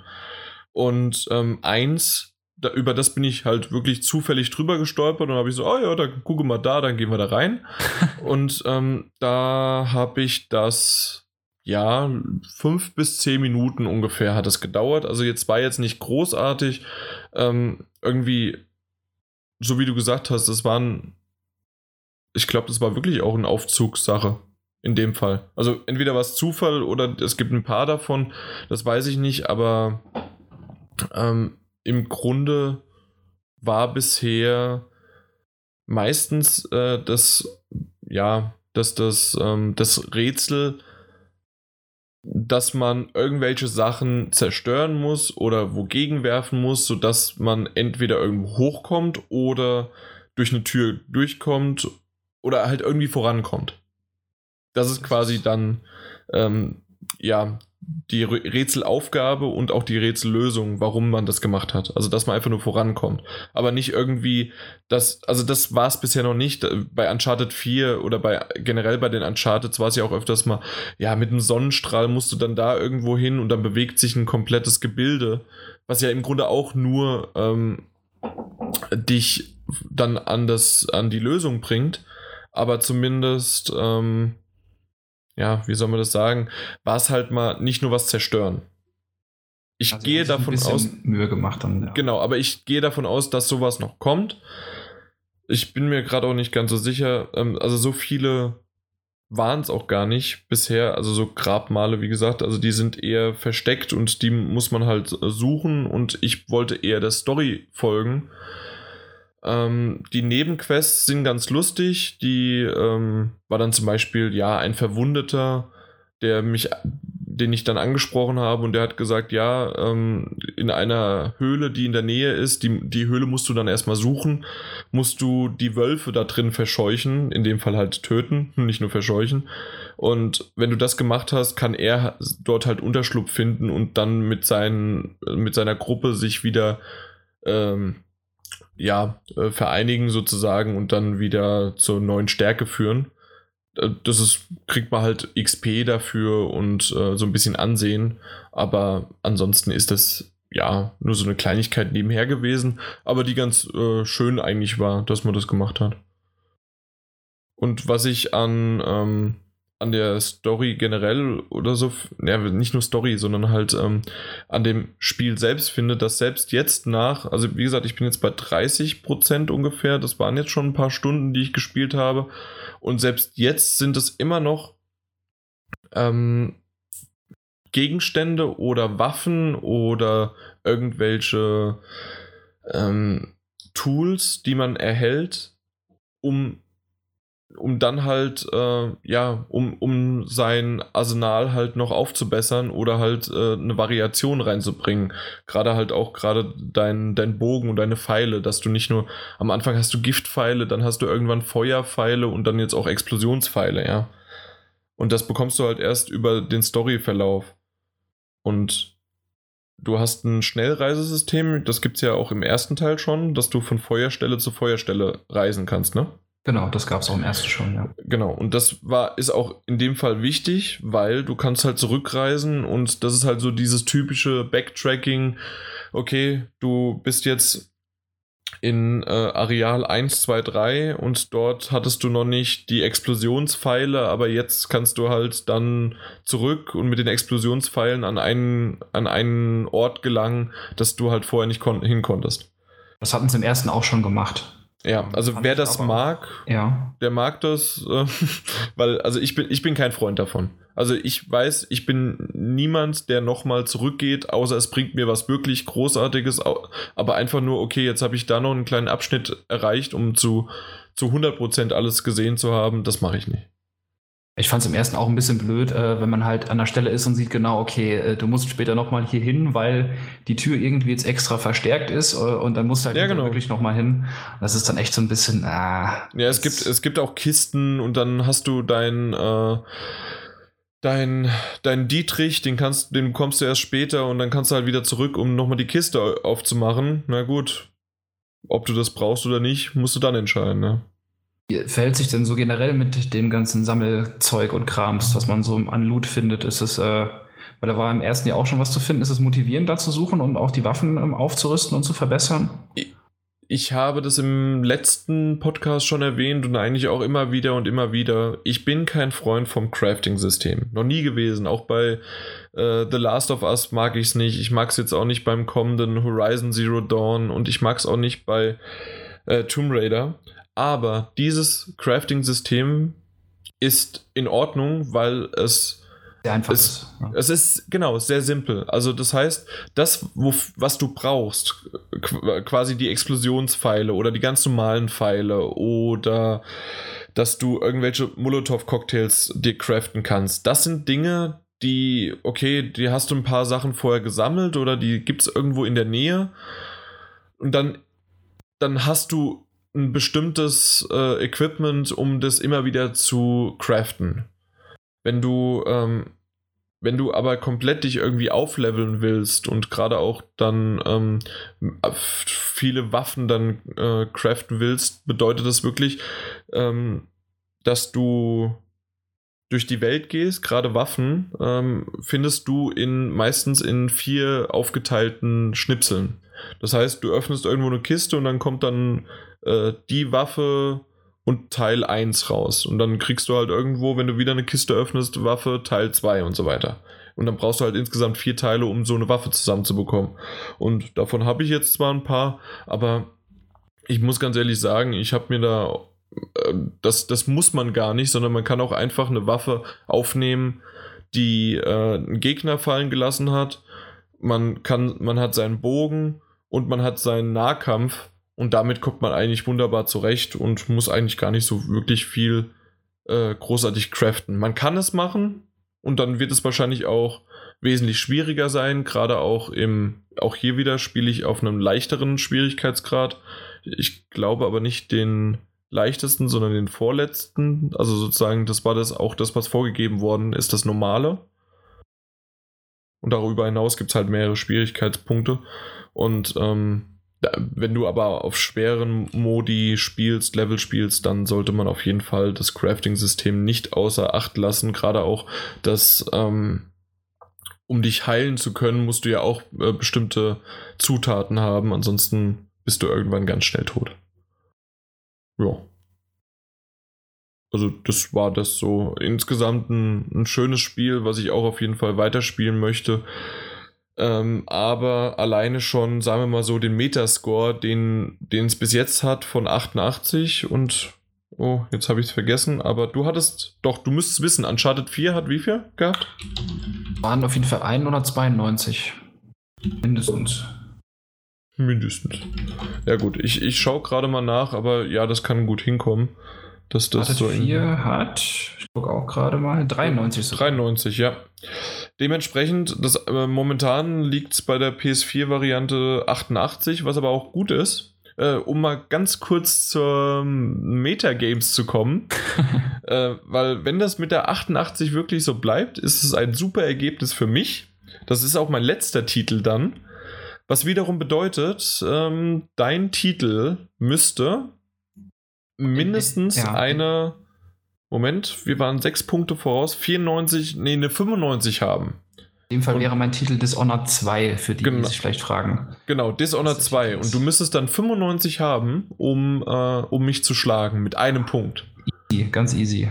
Ja, eine Di- Dishonored 2 mit einer lockeren 95. Mal gucken. Gepflegte 98. kein Ding. Der Stefan schreibt mir einen Test 100%. Ja, klar, aber das ist dann auch nur der Stefan, ja.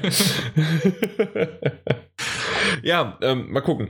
Ähm, bin ich gespannt. Äh, ich hätte nicht gedacht, dass ich als derjenige, der als drittes ausgewählt hat, jedes Mal in der Runde, äh, so nah an den ersten Platz winke. Ja, das ist schon, schon krass, ne? Also da hast du echt äh, ein paar gute Titel gehabt, würde ich sagen. Ja, Oder die halt vor dir waren, die haben halt nicht so weise gewählt. ja, unter anderem Street du. Fighter 5, sage ich nur, ne? Street Fighter 5. Mal, sag mal ganz nur. ehrlich, ohne Street Fighter 5 hätte ich das Ding locker gewonnen. Naja, so locker auch wieder nicht, ne? Dann. Ja. Wie, wie viele Punkte sind wir jetzt auseinander? Sechs. Street Sechs Fighter Punkte. 5 hatte wie viel? Eine 77 oder sowas? Ich weiß es nicht mehr. Ja, siehst du. Stell dir Nee. vor, es hätte eine 86. Ne? Dann würden wir gar nicht hier reden. Ja, ja, ja, ja, ja, da hätten wir gar nicht. Dann, dann macht jetzt Dishonored 2 eine lockere 60 und dann bist du hier schön am. da bist du mal schön am Abkacken, ja. Ah, du darfst ja auch mal gewinnen, Jan. Ich, ich, ja, also das spiegelt aber eigentlich gerade mein Jahr 2016 und auch äh, das, die zweite Hälfte von 2015 wieder. So mit, ich spiele wieder richtig viel, ich habe sogar einigermaßen so ein bisschen wenigstens Ahnung und ähm, ja, Das ist auf vielen Ebenen erschreckend. ja, aber sagen wir mal so, das ist schon schön. Gut, Ansichtssache. eben, aber Rise of the Tomb Raider ist auch eine Ansichtssache in dem Sinne von, ähm, was, was man davon erwartet. Geht mit nicht so einer großen Uncharted 4 Totschläger-Manie ran, wie ich es gemacht habe. Ähm, das habe ich versucht abzulegen. Ich wollte es im Test zwar, oder jetzt hier in der Besprechung wollte ich zwar das erwähnt haben, aber insgesamt weiß ich, dass ich diesen Titel weiterspielen werde und ich freue mich drauf, wenn dann morgen VR rauskommt, ähm, kommt es ja auch noch in dieser schönen 20 Anniversary Edition ist ja dann auch ähm, das ähm, Blood Ties, dieser DLC, der ist ja, natürlich sind alle DLCs und Season Packs und was weiß ich was alles ist ja dabei. Stimmt, das sollten wir noch erwähnen. Genau, ähm, bei Rise of the Tomb Raider bei der PS4-Variante und auch die VR-Version von Blood Ties, die es so, wie wir es festgestellt hatten, ja exklusiv für die PlayStation VR gibt. Und die hatte ich auf der Gamescom schon mal angespielt, war ganz nett. Mal gucken, wie sie äh, im fertigen Spiel dann so alles zu sehen ist. Ja, äh, doch, eine Sache noch. Es gibt, äh, gab es im ersten Teil vom Reboot auch diese, ähm, diese Karten, diese auch so Booster-Pakete? Aber da fragst du mich was. Ich glaube ja. Aber das ist echt schon so viele Monate her, dass ich das gespielt habe. Aber ich meine, da gab es was, ja. Gut, weil die gibt es jetzt auf jeden Fall. Und ähm, die kannst du mit Ingame Credits, wenn, äh, die kannst du, ja, da kannst du Ingame Credits verdienen, indem du halt das Spiel spielst, dann bekommst du Punkte. Und du bekommst Pakete automatisch zugewiesen, wenn du bestimmte ähm, Areale oder bestimmten Story-Fortschritt hast, dann bekommst du auch schon Punkt, äh, äh, so Booster-Pakete. Und was, was am Anfang halt lustig war, weil du halt so viele DLCs und Season Passes und so weiter, das Ganze halt alles dabei war, habe ich am Anfang 19 Booster-Pakete gehabt. Und habe die einfach mal aus Spaß, okay, ich habe es mal alle geöffnet und habe ich gleich eine Trophäe bekommen, weil ich über 150 Karten hatte. Äh, das, dafür gab es eine Trophäe. Du kannst die aber, und das, deswegen wollte ich darauf nochmal hinaus, du kannst sie aber auch ähm, für Echtgeld kaufen, die Pakete. Das was natürlich wieder so. Transaktionen dann. Ja, was so Mikrotransaktionen sind. Ähm, ja, aber ich habe mittlerweile habe ich so viel Punkte und so viele Pakete, dass ich gar nicht weiß, ob ich die überhaupt brauche oder was. Also ich habe mich aber auch damit nicht ganz beschäftigt. Also wer sich damit beschäftigen will, gut, macht das. Aber also ich habe es bis zu dem jetzigen Zeitpunkt zum Singleplayer-Spielen, so wie ich das gespielt habe, nicht gebraucht und mich hat es auch nicht gestört, ob ich sie jetzt habe oder nicht. Also sagen wir es mal so. Und es wurde mir außer in dem Hauptmenü, dass es dort diesen Shop gibt, und dass man die halt öffnen kann, wurde es einem nicht irgendwie aufs Auge gedrückt, dass man im Spiel selbst in der, in der Erfahrung irgendwie getrübt wird. Also das nicht. Und das ist ja schon mal was für die heutige Zeit, weil das gibt es halt auch anders. Das stimmt wohl. Genau. Dementsprechend auf einen positiven Punkt nochmal geendet und dann kommen wir doch endlich mal zu einem äh, vergnüglichen Thema und zwar ich höre auf zu reden und du fängst an. Ja, vergnügliches Thema war eine ganz äh, gute Überleitung, glaube ich, für mein Spiel, weil wir haben jetzt schon ein paar Mal von, von Schwierigkeitsgraden geredet und ja, mit äh, deinem Mafia 3 und, und hier dem äh, Tomb Raider, da putzt sich äh, XCOM 2 ja äh, den Arsch mit ab, würde ich mal sagen. Ähm, ja, mein Spiel, was ich gespielt habe, XCOM 2, Rundenstrategie von Fire Access. Ich denke mal, du wirst es auch kennen. Jeder kennt es eigentlich so ein bisschen, entweder halt vom 2012er Ableger oder halt von den ganz alten Spielen, äh, XCOM wie ist es denn da? Enemy Unknown, UFO Enemy Unknown oder so?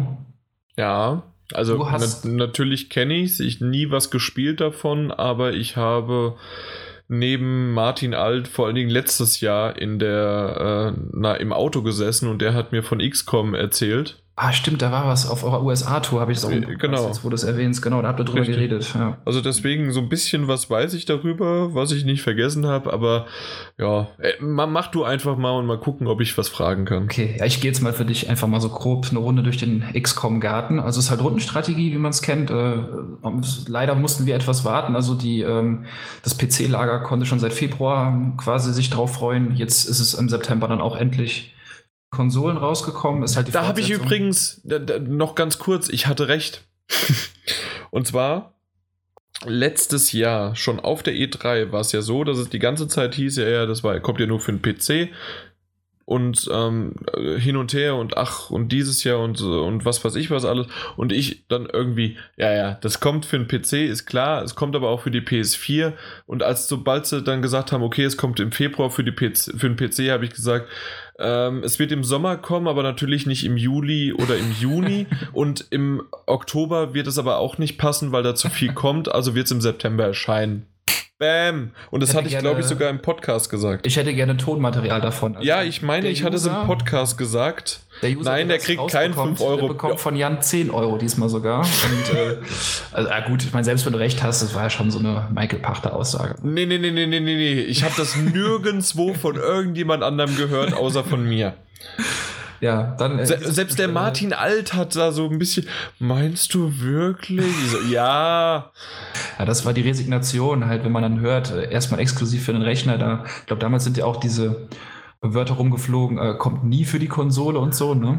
Von wegen. Wenn der erste äh, Reboot rauskommt, dann kommt der zweite auch, ganz klar.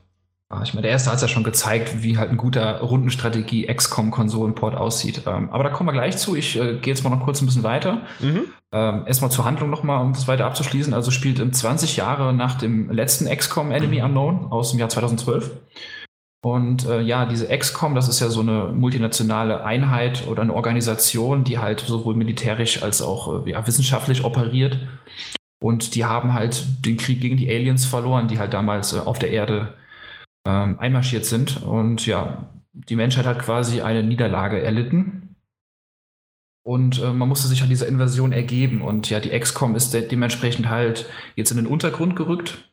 So viel halt zur Story und ja, ist halt jetzt den Widerstand äh, hinter verschlossenen Türen neu am Organisieren und äh, die Erde wird halt dann ja durch die Aliens quasi, was heißt regiert. Es, es gibt halt so eine Art Propaganda-Gruppe, Advent. Ähm, ja, soll ich das sagen? Die ähm, stellen diese Invasion der Aliens als eine friedliche Kontaktaufnahme dar. Ist die Story von XCOM wirklich so bewegend? Nein, nein. ich weil das wollte ich nämlich gerade. Okay, haben. gut, gut, gut. Das weil irgendwie war sie bisher für mich immer ja. das Strategische dahinter ja, und das also Gameplay ist super. Story, äh, kannst du auf den Bierdeckel schreiben. Also die ist eigentlich. Äh, ich wollte es ja nur so ein bisschen einordnen, falls okay. jemand gar nicht weiß, was ist denn XCOM, wofür steht der Name. Also äh, man kann jetzt sagen, vergesst das, was ich in den letzten zwei Minuten gesagt habe. Es ist äh, völlig irrelevant. Ähm, auf jeden Fall ist es halt so, man agiert jetzt im Verborgenen und das ist halt auch schon ähm, ein kleiner Teil und ein kleiner Unterschied aus den ersten Spielen, weil man jetzt halt auch mobil agiert. Man ähm, operiert von einem ja, Raumschiff quasi aus oder von einem großen Flugzeug, was Avenger heißt.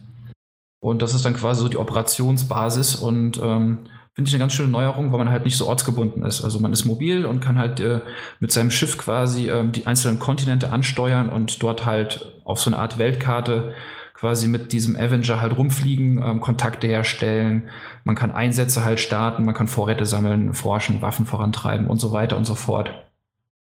Halt ein Unterschied zum ersten, wo man halt immer so diese fixe Operationsbasis hatte und von da aus dann quasi die ganze Welt gescannt hat nach Alien-Angriffen.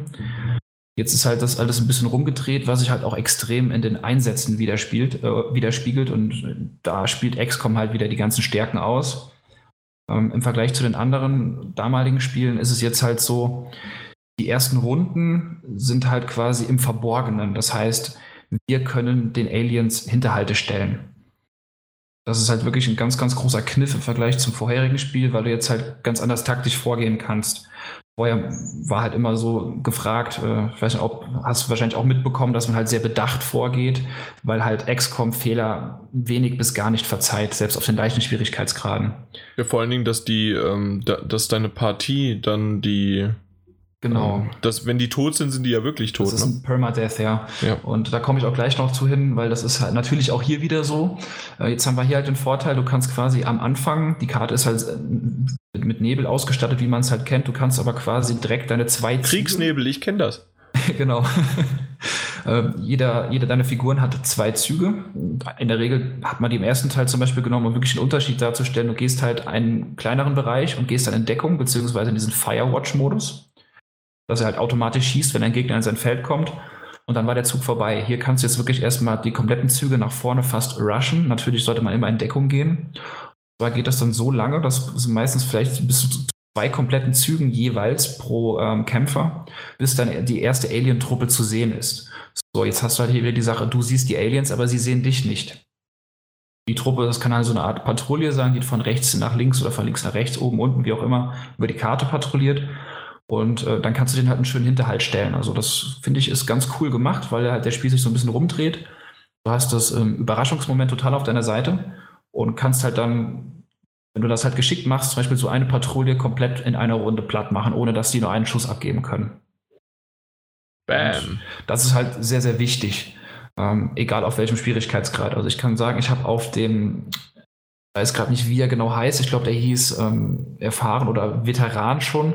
Das war der zweitleichteste Schwierigkeitsgrad. Der war halt dann für XCOM-Spieler gedacht, die halt die Vorgänger schon gespielt haben. Und ich habe relativ schnell auf Rekrut gewechselt.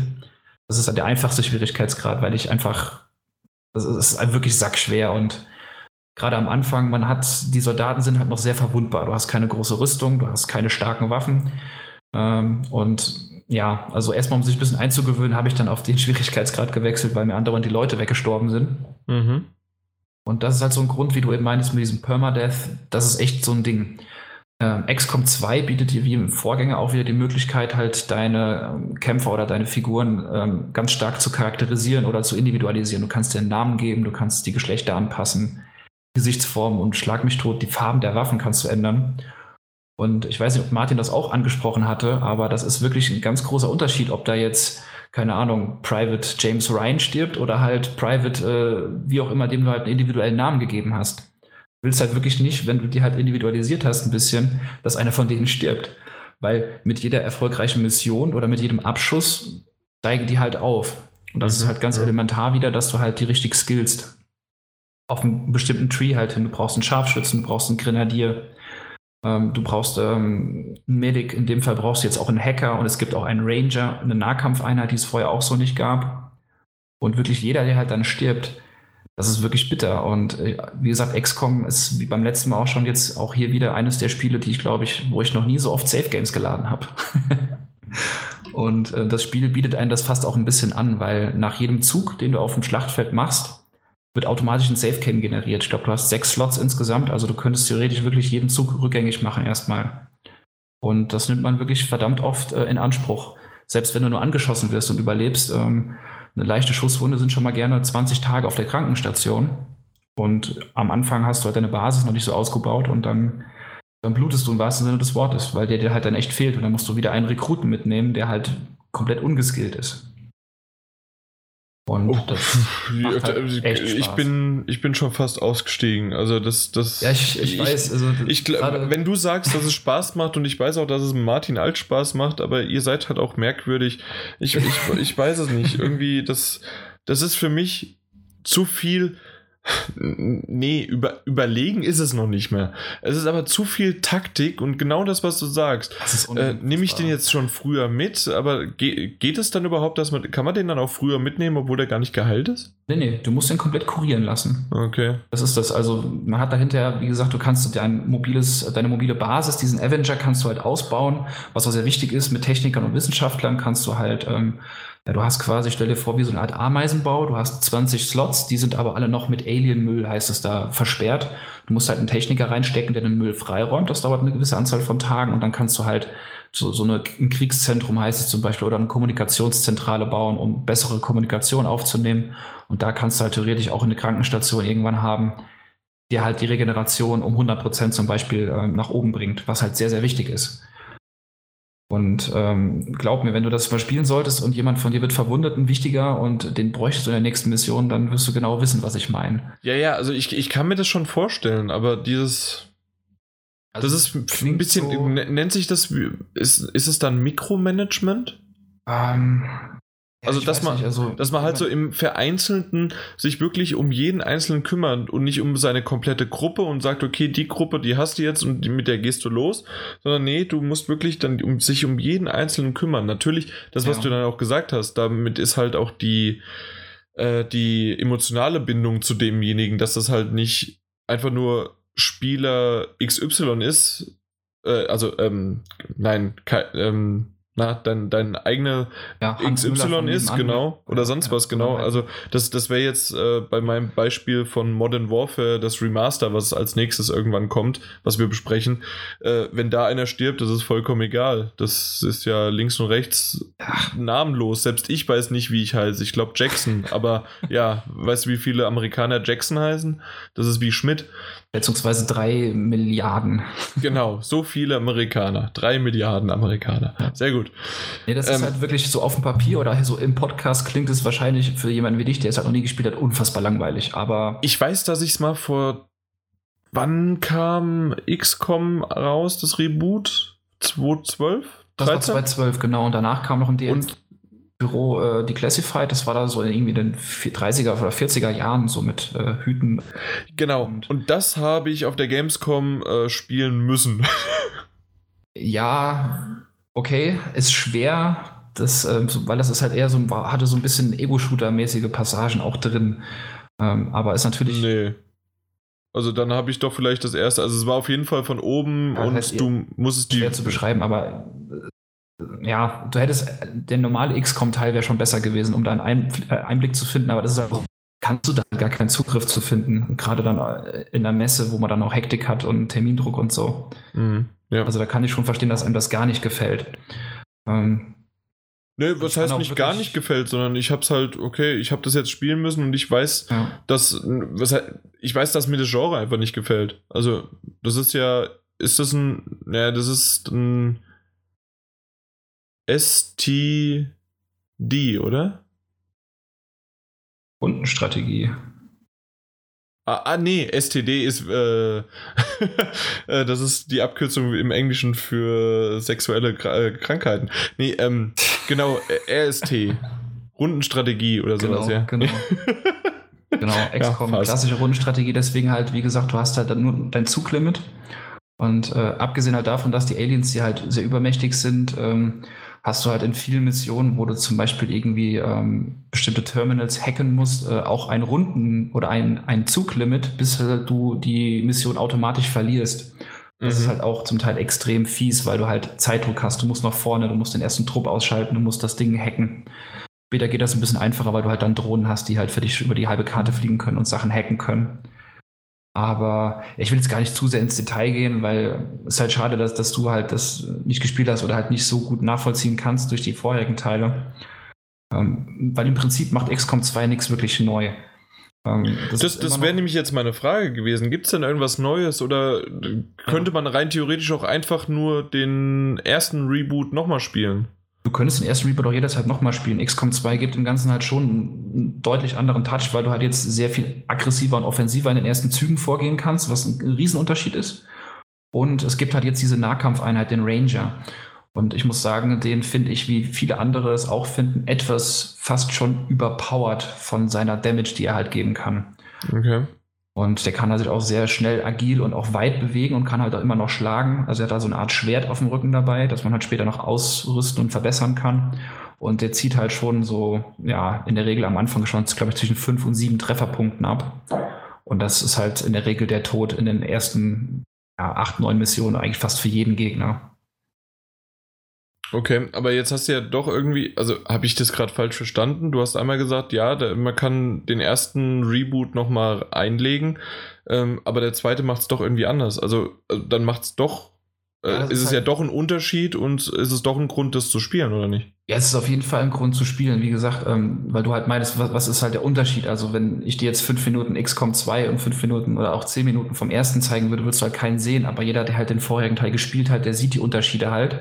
Und das macht das Spiel halt wieder attraktiv. Ja, ja, so wie es angeblich bei FIFA 16 und 17 Unterschiede gibt. Ja, ja, schon klar. Ja, das ist schon noch, die Unterschiede sind etwas deutlicher hier in dem Fall. halt, weil es halt wirklich okay. ein wesentliches Spielelement ist, offensiver zu sein und sein zu können, mhm. weil man halt unentdeckt ist. Und äh, ja, das war es eigentlich schon soweit im Großen und Ganzen. Es ist halt schon motivierend, trotz aller frustigen Momente, die es halt hat, weil, nehmen an, ich habe schon so oft Missionen, die ich halt quasi abgeschlossen habe und dann wurde kurz vor Schluss noch einer durch irgendwie eine blutgeworfene Splittergranate verletzt oder so und dann startet man die halt dann vom letzten Speicherpunkt nochmal neu, weil du halt einfach niemanden verletzt haben willst. Also es ist halt äh, sehr wenig verzeihend, äh, teilweise auch echt unfair mit diesen Krankheitstagen zum Teil, muss ich ehrlich sagen. Aber es ist halt echt motivierend auf, über diese Welt zu fliegen, Kontakt herzustellen. Und du hast halt aber leider permanent diesen Druck. Also das Spiel wäre für mich deutlich besser, wenn man ein bisschen mehr Zeit hätte zu forschen, die Basis auszubauen. Nur gut, äh, die Alien-Invasion, die schläft ja auch nicht. Die haben halt, abgesehen davon, dass sie dich halt öfters mal irgendwo angreifen oder ähm, irgendeine Stadt halt attackieren oder eine Basis, läuft im Hintergrund, um das noch ganz kurz zu sagen, so ein, mhm. ein großes Projekt, quasi so eine Art Geheimwaffe der Aliens. Und ähm, ja, das äh, heißt äh, das Ad äh, Avatar Projekt, nicht Advent Avatar Projekt und ist halt so eine Art, ja, manchmal fordert es dich halt heraus, bestimmte Spielentscheidungen zu treffen, Basen, äh, Basen anzugreifen, weil wenn dieser Countdown quasi voll ist, dieses Projektes, dann hast du automatisch äh, ein Game Over. Egal wie gut du bist, wie weit du bist, wenn du dieses Projekt so weit fortschreiten lässt, dann ist alles egal, was du vorher gemacht hast. Und das drängt dich halt manchmal halt Sachen zu machen, wo du halt gar keine Lust drauf hast. Ne? Und, äh, Zum Beispiel? Zum Beispiel bei mir ist aktuell das Problem, ich habe äh, diesen Balken etwas unterschätzt und habe anstatt dann äh, bestimmte Sachen zu bauen in meinem Raumschiff, äh, erstmal an mich anderen Sachen gewidmet, habe mein Squad ausgebaut, habe ein Kriegszentrum gebaut, hätte aber erst ein Testzentrum bauen müssen, um dann quasi eine Art Alien-Chip zu entwickeln, was halt alles wirklich Zeit kostet. Das klingt jetzt nicht viel, wenn, wenn man sagt, das dauert so 15 Tage im Spiel, aber das ist wirklich sind Welten im Spiel, weil jeden Tag passiert was. Und ähm, ich habe jetzt aktuell die Befürchtung, dass ich halt den Punkt verpasst habe, wann ich das angefangen hätte zu bauen und das Spiel halt bei mir in Game Over enden wird, weil ich habe noch einen Balken in dieser Leiste oben frei und brauche noch, glaube ich, zwei Tage, bis ich allein diesen Chip entwickelt habe. Dann muss ich zur Mission fliegen, Also es wird verdammt eng bei mir. Mit ein bisschen Pech habe ich halt so, ja, ich glaube, ich habe jetzt, weiß ich nicht, war eigentlich mit der erste Trigger, den es gibt, aber ich bin da halt immer so, dass ich lieber erstmal die Sachen drumrum mache und dann werden halt 15 Stunden Spiel weg. Ne, da kannst du dann nichts mehr machen. Klasse. Und, da, äh, da, da, da, da würde ich im Strahl kotzen, nee. Ja, ich würde auch, ich, also ich werde auch dann im Strahl kotzen, wenn es Ja, gut, aber das, dann, das dann wird bei mir die Disk rausfliegen, äh, zerbrechen und nie, wie, wahrscheinlich auch noch der, die Playstation. Nee. Das äh, Gute ist halt, ähm, du lernst halt und du brauchst diesen Lerneffekt. Du musst. Ich lerne, das Spiel nie wieder anzumachen, ja. Du musst quasi auf die Fresse fliegen, weil es ist, es war auch schon im ersten Teil so, da bin ich auch ein, zweimal gescheitert. Ähm, aber es ist unfassbar befriedigend, dann wieder anzufangen und halt schon ein bisschen mehr zu wissen, ähm, wie gehst du taktisch A, eine Mission vor und vor allem B, zwischen den Missionen. Wo, wo äh, intensivierst du deine Forschung? Was für Gebäude baust du? Was bringt dir am meisten? Welche Knotenpunkte auf der Weltkarte sind wichtig, um andere Kontinente auch äh, mit denen Kontakt aufzunehmen? Und das wird hier wieder auch so sein. Ich werde auch mega frustriert sein, weil es halt klar nervig ist. Aber ich nehme das halt mit äh, in die nächste Runde, die dann halt kommt, um daraus dann zu lernen. Also okay. Wenn man es so halt sieht, ist es schon, äh, macht, ist es dann nicht ganz so schlimm, aber es hat halt echt viele Frustmomente, ne? gerade durch den Schwierigkeitsgrad. Äh, Grafikaussetzer, hey, hör mir auf. Also, das ist echt. Ähm, Wirklich? So also, schlimm? Ja, es ist jetzt nicht auf Batman, äh, äh, Dings, äh, Telltale Batman da Niveau von der zweiten Episode. äh, aber also jede Mission ist halt so, du stellst dein Squad zusammen, da geht es wirklich in den Flieger, dann die Ladeanimation ist, deine Leute sitzen im Flieger und dann dauert es, also die Ladezeiten sind auch sehr lang, muss ich sagen, also teilweise zwei Minuten. Deswegen mindestens. hast du 15 Stunden gebraucht. Ja, wahrscheinlich. Das hat einfach nur geladen die ganze Zeit. auf jeden Fall, wo ich hinaus will, ähm, die Ladezeit ist vorbei, du drückst dann auf X und dann siehst du halt Animation, wie halt die Kamera aus dem Flieger rausgeht und dann kommt noch mal Animation, wie du halt auf dem Gelände landest in der Stadt. Äh, in, auf einem Waldgebiet oder wie auch immer. Und diese Landesequenz, die ist halt so unfassbar hakelig. Also das Raumschiff, das glitscht eher so nach unten und das wirklich jedes einzelne Mal. Ähm, Texturen brauchen teilweise gerade nach dem Start Sekunden, bis sie halt da sind, zumindest bei mir. Und das sieht halt optisch nicht mehr schön aus. Ähm, Im Spiel allerdings ist es ganz, ganz okay. Also es ist jetzt keine schlechte und keine schöne Grafik. Also es ist ein gutes Mittelmaß, es ist zweckmäßig. Und da gibt es dann auch weniger Aussetzer oder Ruckler, aber halt am Start ist es echt furchtbar. Okay, ja, schade. Ganz, ganz furchtbar. Und was halt, wie ich eben schon sagte, um das abzuschließen, was sehr positiv ist, ist halt herausfordernd aufgrund des Schwierigkeitsgrads und des Zeitdrucks, der halt schon immer bei XCOM da war, aber auch sehr motivierend durch dieses Ausbausystem deiner Basis, dem Avenger. Und ähm, es macht halt echt Spaß. Also mir macht es wirklich Spaß, da zu forschen und Waffen zu entwickeln und zu bauen oder auch zu finden. Und wenn Aliens Waffen verlieren, kannst du die auch aufsammeln und für dich verwenden oder auch dann die Sachen erforschen. Leichen kannst du erforschen und äh, macht echt Spaß und es ist eigentlich für jeden, der halt XCOM wirklich immer schon gemocht hat, ist es nichts Neues, aber auch nichts Altes. Es ist einfach ein schöner Schritt nach vorne, der da wieder ein bisschen Schwung reinbringt und ich kann es nur jedem empfehlen, der auf Rundenstrategie spielt, äh, auf, echt auf Rundenstrategie steht. Mhm, ja. Ja, so viel gibt es ja nicht auf der PlayStation 4. Auf der PlayStation gibt es nicht so viel näher. Und vor allem, es gab ja auch früher schon mal so ein paar Versuche, die halt an, meistens in der Steuerung gekrankt sind, aber da kann man auch echt jedem PC-Spieler sagen, ähm, wenn ihr euch nicht traut oder Schlechtes gehört habt, nehmt einfach mal das Gamepad in die Hand.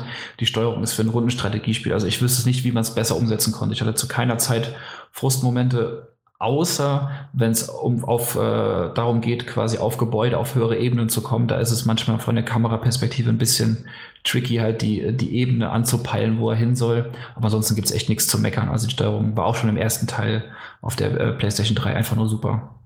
Okay, ja. Dann lasse ich meinen Monolog mal zu Ende gehen, wenn du keine Fragen mehr hast. Äh, nee, du technisch hast du schon beantwortet und alles Mögliche. Äh, hast du alles gemacht? Ja. Nee, nee, passt. Von was? mir aus. Ja, ansonsten können ja die User nochmal was fragen, wenn sie was haben oder anmerken oder selbst halt irgendwie nochmal was, äh, wenn sie, wenn sie das, Spiel natürlich immer sehr gerne. Haben. Sollte genau. ich Unsinn geredet haben oder ihr da irgendwas anders sehen, dann einfach in die Kommentare hauen, dann genau. kann ich das da ignorieren. Bei meinen Titeln bitte nicht, nur beim Peter. dementsprechend kommen wir zum nächsten Titel und zwar, wie eben schon mal kurz angedeutet, Call of Duty Modern Warfare, das Remaster. Das ähm, gibt es ja als Bundle mit Infinite Warfare, was ja erst Anfang November, am 4. oder 5. November rauskommt. Aber auf der PS4 kriegt man das 30 Tage früher, äh, aber nur den, äh, die Singleplayer-Kampagne von dem Remaster zu Modern Warfare. Hast du damals Modern Warfare gespielt oder? Oh ja, das habe ich damals gespielt und ich bleibe auch nach wie vor dabei. Es ist der beste Shooter, den ich je gespielt habe. Da kannst du mal sehen. Ich habe es damals nicht gespielt. Ähm, dementsprechend bin ich sehr jungfräulich drangegangen. Ich hatte vorher mal kurz, hatte ich auch mal in einem anderen Podcast schon erwähnt, auf der PS3 habe ich die Black Ops-Reihe und Modern Warfare 2 und 3 mal angefangen, aber alles noch nicht so durchgespielt. Muss ich noch machen. Ähm, habe jetzt halt Modern Warfare 1 angefangen, bin jetzt bei keine Ahnung, vierten, fünften Mission irgendwie sowas. Und um es einfach nur kurz zu sagen, es ist hübsch, es ist, man merkt es trotzdem, dass es halt natürlich ein älteres Spiel ist. Ähm, sie haben es ein bisschen verbessert, aber es ist jetzt kein Remaster oder ke keine Definitive Edition oder wie man es auch nennen möchte, sondern es ist halt ein Remaster von einem Titel, der auch schon seine Jahre auf dem Buckel hat. Das ist keine Frage. Und man merkt es auch, gerade in ähm, irgendwelchen naja, es war auf dem Schiff und da hat man dann links und rechts die Wellen gesehen oder mal irgendwelches Feuer. Es ist gut und die Inszenierung und so wie du es auch gesagt hast, dass es wirklich eine nicht die Geschichte, sondern die wirklich einfach das, was passiert, ist ziemlich geil inszeniert. Ja, also die, die Geschichte ist 0815 und kannst vergessen das ist 0815 wie in jedem Call of Duty. Aber die Inszenierung damals, also war der Zeit um Jahre voraus und äh, deswegen sagte ich, also ich habe viele Shooter vor allem vorher gespielt, auch sehr viel äh, online natürlich, Modern Warfare 4 vor allem, äh, äh, der halt Call of Duty 4 Modern Warfare. Und ich meine, um kurz nochmal den Bogen zur, zum, zur Optik zu machen, auch vom Remastered. Man muss sich halt auch dann wieder reinziehen, dass das Original äh, gut neun Jahre alt, also fast zehn Jahre alt ist. Und das ist im November 2007 rausgekommen. Mhm, ja. Und äh, also ich habe es jetzt noch nicht gesehen, ähm, wie das jetzt ist, äh, das Re äh, Remaster. Ich habe nur gehört, dass, dass sie sich schon etwas mehr Mühe gemacht haben, als nur ein paar Kanten gerade zu biegen. Aber klar, wenn du halt eine ne Basis hast, die schon fast zehn Jahre alt ist, dann kannst du dann natürlich kein Uncharted äh, raus. Nee, das, ne? das sowieso nicht. Aber das wird ja auch kein Infinite Warfare ein Uncharted Eben. draus machen. Eben. Aber man merkt halt schon einen Unterschied. Ähm, was, was es jetzt so aktuell halt ein Infinite Warfare zum Beispiel machen könnte. Ähm, dementsprechend, ja, es ist einfach nur aufgehübschter und für diejenigen, die es halt damals nicht gespielt haben oder die es halt jetzt nochmal spielen wollen, die haben halt jetzt die Gelegenheit dazu. Was ich ein bisschen merkwürdig finde, ist, dass man halt das wirklich nur als Bundle kaufen kann. Man kann es nicht einzeln kaufen, bisher zumindest nicht. Ich kann so viel dazu sagen, dass ich nicht das Bundle gekauft habe, sondern eine Presseversion bekommen habe und das wirklich nur ein Key war, der 30 Tage lang gilt, jetzt bis zum Release von Infinite Warfare. Und ich aber wirklich nur das runtergeladen habe. Also, und das geht auch. Dementsprechend rein theoretisch könnte Activision hingehen und sagen, okay, wir ver verkaufen das auch einzeln. Und entweder wird es noch einzeln irgendwann kommen, oder sie haben halt von Anfang an gesagt, nee, äh, wir machen es nicht, weil wir das gerne mit unserem Infinite Warfare so verbandeln, dass die Leute, die Infinite Warfare kaufen, dann sozusagen, nee, die, nein, die äh, Modern Warfare Remaster kaufen wollen, trotzdem aber Infinite Warfare kaufen wollen, äh, müssen. Ja. Und das ist halt, und dann auch noch zu einem teuren Preis. Statt 70 Euro kostet das, also UVP 70 Euro kostet es 90 UVP. Also rein theoretisch bezahlt man 20 Euro für den äh, Remaster-Titel, was ja an sich jetzt in Ordnung ist, finde ich. Ähm, aber wie es halt released wird, dass es halt unbedingt so sein muss, sodass man insgesamt halt 90 Euro für beide Titel bezahlen muss. Ist halt ein bisschen schade, weil es gibt jede Menge da draußen äh, User und auch unsere Zuhörer, die, so wie ich das mitbekommen habe, die gerne den Modern Warfare spielen wollen, aber nicht Infinite Warfare. Ja, das ist leider echt blöd, dass man dann so ein bisschen zu beiden gezwungen wird. Genau. Dementsprechend, ähm, ich kann mir gut vorstellen, dass sie es irgendwann mal einzeln verkaufen werden. Das Problem ist nur, dass der Shitstorm dann richtig groß ist. Mit nach dem Motto, ich habe mir das damals kaufen müssen und jetzt kriegt, äh, werft es nochmal einzeln raus. Das wird dann so sein. Ist auch noch ein bisschen Frage, wie, wie viel Zeit würde dazwischen liegen. Aber ich habe fast die Befürchtung, sie werden davon gar nicht äh, weggehen. Die werden den Bundlepreis vielleicht irgendwann runterfahren, aber ich habe irgendwie so ein Gefühl, dass sie beides nur im Paket verkaufen werden. Ja. Und da ist auch sowas mit, ähm, Serien zu bedienen. gerade wenn du die Disk-Version hast, ist es ja so, dass, ähm, ähm, dass du die Disk eingelegt haben musst, um die digitale Version dann zu spielen zu können.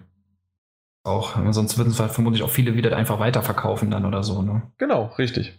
Ähm, aber Frage habe ich noch, Jan. Wie weit bist denn du im Spiel äh, fortgeschritten? Wie gesagt, so vierte Kampagne ungefähr. Also vierte Ähm, Mission. Ja, vierte, äh, meine ich doch. Äh, es gibt ja nur eine Kampagne, aber vierte Mission, genau. Okay, ähm, äh, gut. Dann, weil, äh, freu dich schon mal auf Mission 11, weil die ist mir, die ist mir und sehr vielen anderen äh, im Gedächtnis geblieben. Aber ohne weiter. Mission L. Oder, warte mal, gibt es so viele Missionen? Ach, da gab es eine Menge Missionen. Ich Ja, glaub, dann an die b- bin 20 ich mit Mission 4 wahrscheinlich falsch. Also ich habe jetzt schon ein bisschen was gemacht. Ich habe jetzt gerade, kann ich mal so viel sagen, einen Panzer beschützt und wir sind da irgendwie eingefallen. Aber Du wirst auf jeden Fall, äh, ich werde dich mal fragen, wenn du fertig bist, ohne dich halt jetzt zu spoilern, aber das ist halt auch so ein Ding, warum ist Call of Duty 4 so gut? Allein die Mission, weißt du, Okay. dass die nach all den Jahren noch im Kopf ist und bei ganz vielen anderen auch. Also das ist wirklich äh, ein Genie okay, nee, dann, äh, dann machen wir das so, dass ich erstmal, äh, dann lass das so und Genau, ähm, ich, ich werde es noch stehen. spielen, nur ich weiß halt nicht wann. Äh, das, das wird jetzt eigentlich mein großes Problem sein. Ja, die Prioritäten werden jetzt ganz schön durcheinander gewürfelt. Naja, eigentlich ist es die Priorität ganz klar. Ja. VR, fertig. ähm, äh, um VR, um dir so einen kleinen Dämpfer zu geben, tut mir leid. Ich habe gerade die aktuelle Amazon, ähm, ich habe das so ein bisschen aktualisiert. Und ähm, Mach jetzt keinen Scheiß. ja, doch. Äh, meine ist ja heute versandt worden, aber über den anderen Account, über die ich dann noch eine hatte und die ich dir ja gebe, der sagt Zustellung am Samstag. Nein. Es tut mir leid. Jetzt ein Scherz oder? Nein, es wird versandt am 14. und es kommt an am 15. Ja. Es tut mir leid. Ja, das war's jetzt mit dem Podcast. Ich muss jetzt leider weinen gehen. Hey, aber se- sei mal so, du hattest vorher eigentlich meine französische Vorbestellung, die erst Anfang November kommen müsste. Na gut, das ist schon mal ein Sprung. Also das ist schon mal ein Sprung. Es ist, aber also sie soll am Samstag auf jeden Fall kommen. Das ist jetzt zugesichert, aber es tut mir leid. Kein Und Problem. liebe Zuhörer, ihr hört jetzt gerade das Leiden des Peters. Ja. Naja, aber sei froh, dass meine morgen kommt. ja, ich bin sehr froh, Jan, und wünsche dir ähm, ein Hardwareversagen. wow. Möge Wow. deine PS4 implodieren. Naja gut, das, eine PS4 kann man ja schnell nachkaufen. Eine PlayStation Vita wäre schlimmer. PlayStation Vita. VR. Mein Gott. ah, Jan, bist du dir sicher, dass du dir VR vorbestellt hast und nicht vielleicht die Vita? Ach, deswegen kommt die. Äh, Die ja. Vita 2. Deswegen hast, hast du die auch pünktlich da. Ne? Mhm, ja, wahrscheinlich. So, kommen wir noch zum letzten Punkt und dann haben wir es auch geschafft. Und zwar Dead Synchronicity. Das ist ein Point-and-Click-Adventure, das ich ähm, nur relativ kurz angefangen habe, weil ich es gerne mal anfangen wollte, weil ich mag mittlerweile gerne Point-and-Click-Adventures, moderne wie aber auch so ein bisschen altmodische und freue mich über jedes, das auf die PS4 kommt. Ähm, das finde ich vom Stil her, du kannst ja gerne mal schauen, du weißt ja, wie es geschrieben wird, kannst ja mal einfach mal ein paar Screenshots dir anschauen. Habe ich schon Ich, ma ich mag diesen Zeichenstil, der ist ziemlich hartkantig, aber der hat mich überzeugt im Spiel selbst. Das passt auch zu dieser Endzeit-Apokalypse-Geschichte, die Hm? ähm, relativ klischeehaft anfängt, indem halt du wachst auf, warst irgendwie verletzt, dich hat ein Fremder geheilt, jetzt äh, kommst du in diese Welt und du weißt nichts, so wie der Spieler nichts weiß, weiß auch dein Charakter nichts. Dementsprechend wird halt natürlich nicht nur dem Charakter, sondern auch dir dann einfach die Welt erklärt, was halt quasi ein Tutorial ähm, ziemlich leicht und einfach äh, widerspiegelt sozusagen, was ja ganz cool ist, oder halt die Geschichte, die einfach wieder, äh, also wiedergibt. Ähm, was mich ein bisschen gestört hat von Anfang an, das Menü, wie aber auch halt das Drumherum, das Klicken, was ja, also von einem Point-and-Click-Adventure halt so gemacht wird, ist sehr PC-optimiert. Das heißt, ähm, im Grunde ist, steuerst du mit dem linken Analogstick eine Maus. Und auch gerade wenn du irgendwie Dialogoptionen auswählst oder auch im Menü selbst, wenn du auf Option drückst und hast dann deine, deine Optionsmöglichkeiten, da kannst du nicht einfach mit einer Taste hoch runter, wie du wie es halt kennst, sondern du musst wirklich mit dem Analogstick drüber zielen, Klingt sozusagen. aber frickelig. Ist ein bisschen frickelig, dafür ist aber dieses, ähm, dieses Spiel natürlich nicht komplett, ähm, wie soll man das sagen, nicht komplett hektisch, ja. Es ist halt, ja, es ist ein Point-and-Click-Adventure, das heißt, du hast Zeit. Dementsprechend ge geht das. Also ich, ich habe das jetzt eine Stunde ungefähr gespielt und ich habe mich da auch relativ schnell dran gewöhnt und im Spiel selbst ist es okay, das Menü ist immer noch eine Katastrophe, aber wie oft ist man halt auch in dem Menü, außer zum Speichern. Und ähm, ja, ich finde halt, wie gesagt, diese Endzeit und Story, das Szenario, wie man da so eingeführt wird und die Charaktere, die einen da entgegenkommen und ja, finde ich ziemlich cool. Und ich bin gespannt, wie es weitergeht, aber ich glaube nicht, dass ich es vor, ich glaube, dieses Jahr noch schaffe, weiterzuspielen. Äh, es wird, also das steht leider ganz hinten an, aber ich wollte es erwähnt haben, weil Point-and-Click-Adventures, sowie auch, wie du es gesagt hast, bei XCOM 2 Strategiespiele, sind ja eher seltene Spiele, die auf der PS4 vertreten sind. Das stimmt wohl. Und deswegen wollte ich es mal kurz erwähnt haben. Dead Synchronicity. Noch vielleicht sagen sollte, von wegen selten vor allem, ist es ja von ähm, Dedelic Entertainment, das ist ja ein deutscher Entwickler, ne? das kann man ja auch mal nochmal erwähnen. Die ja in dem Bereich mit den Deponia, also ich kenne es auch mit den Deponia-Spielen, Chaos of Deponia Stimmt, so. das, der Chaos of Deponia und die sind wirklich sehr, sehr gut. Genau, und, das wollte ähm, ich auch sagen. Also die sind ja schon, also in, in, in der Nische, die, in der sie halt sind, ähm, sind die ja schon äh, Namen. Ne? Mhm, genau, also ich glaube, das kennt man. Dep Chaos of Deponia. Ähm, leider nie für die PS4 erschienen, weil sonst hätte ich, oder für die PS3, sonst hätte ich es nämlich gespielt. Genauso auch jetzt die, wie heißen sie nochmal? Äh, nicht die Macher, sondern die, das Spiel Makromania, nein, Akro. Das war ein Plus-Titel. Boah. Auch ein, äh, wie heißt der denn? Ich muss zugeben, dass ich die meisten PS Plus-Titel mittlerweile Doch, doch, doch. Ich glaube sogar, du hast den gespielt. Was? Ein Point-and-Click-Adventure, doch. Äh, auf einer Müllhalde auch. Du meinst jetzt aber nicht Mit einem- äh, Day of the Tentacle, oder? Na, das ist doch keine Müllhalde, du Müllhalde. Nee, weil das war Ähm, das Einzige, was ich eigentlich gespielt habe. Außerdem ist es Days of the Tentacle. Ja. Tom Ja. Raider. Tomb Raider. ähm, nee, nee, nee, nee, nee, nee. Machina mit einem Roboter. Machinarium meine ich. Machinarium. Ja, doch, das ist aber auch Machinarium. von Dedelic, ne? Ist das sogar von The Dead? Ja. Ich, naja, wobei, ich glaube, die waren Nee, damals am- Publisher. Amanita Design. Ja, die waren, glaube ich, damals so Publisher. Und die wiederum haben jetzt einen sehr schönen äh, Titel für den PC und auch lustigerweise für ähm, fürs Handy veröffentlicht. Irgendwie Teil 3, warum immer schon Teil 3, obwohl es nicht 1 und 2 gibt. Und den gibt es leider noch nicht für die PS4, da freue ich mich drauf. Irgendwann soll es aber bald kommen. Habe ich gehört. Nur mal so auch davon. Ja, Machinarium, genau so heißt er.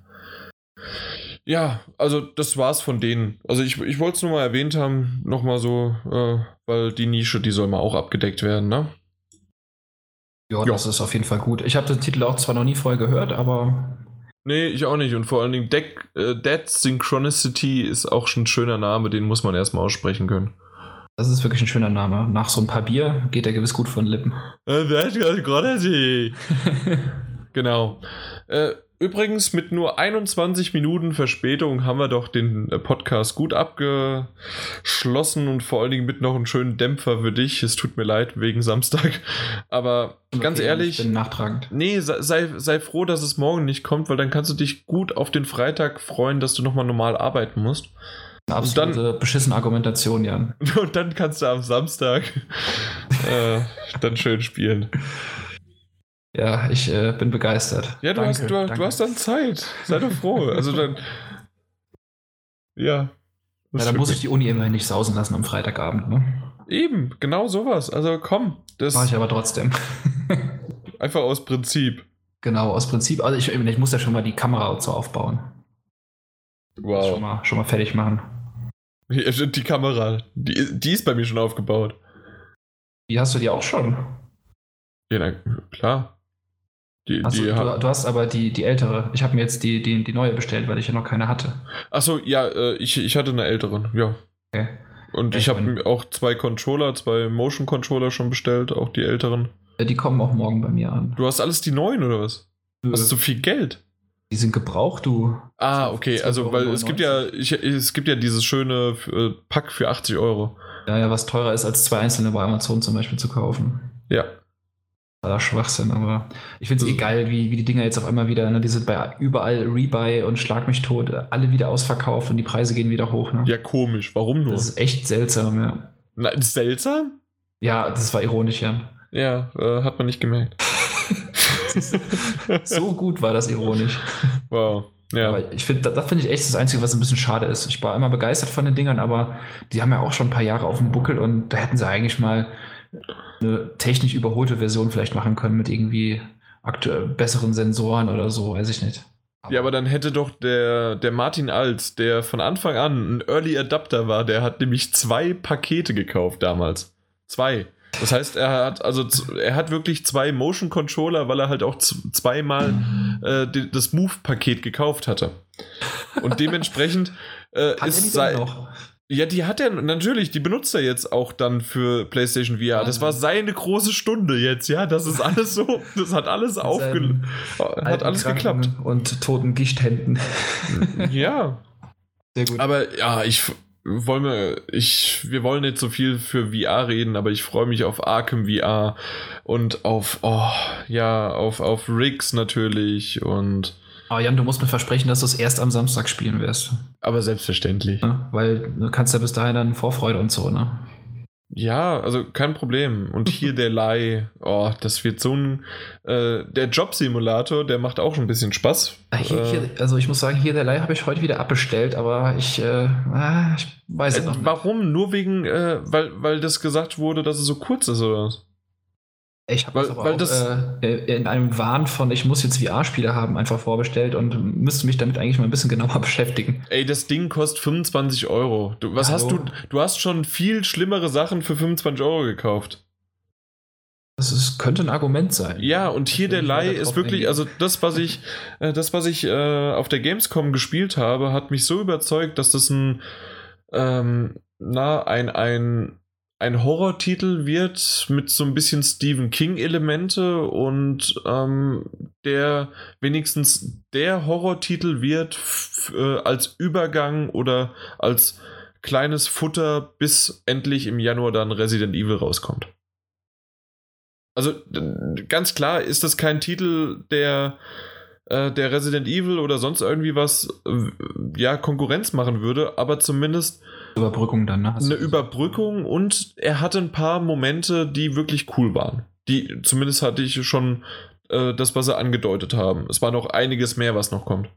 Ah, es kommt ja am, am 2.11. raus, bis dahin habe ich ja noch genug Zeit. Nee, hier der Leih kommt jetzt sofort. Starttitel. Was? Wieso habe ich den 2.11. im Kopf gehabt? Das weiß ich nicht. Nee, nee, hier der Leih ist äh, ein Launch-Titel. Was? Ja. Ich kann noch mal kurz gucken, aber das war Ah, dieser Artikel erscheint am 2. November, Jan. Nein, kann nicht sein. Weil das steht bei Amazon und was bei Amazon steht, das stimmt alles. immer. Vielleicht, äh, vielleicht die Boxed-Version? Äh, ja, es ist die Box-Version. Nein, ja, ja, nein. Vielleicht aber die Boxed-Version und die äh, PlayStation Store Browser. Das, das, das machen wir jetzt. So viel Zeit haben wir noch hier im Podcast. Ah, die Zeit können wir uns noch nehmen, genau. Ja. Es dauert ein kleines Momentchen. PlayStation Store wird geladen. in der Tat alle äh, Boxed vorbestellt. Ja, sowas braucht doch kein Mensch. Ja, äh, weiterverkaufen. gibt es noch nicht im Store. Tja, Jan. naja, ist ja auch noch nicht der 13.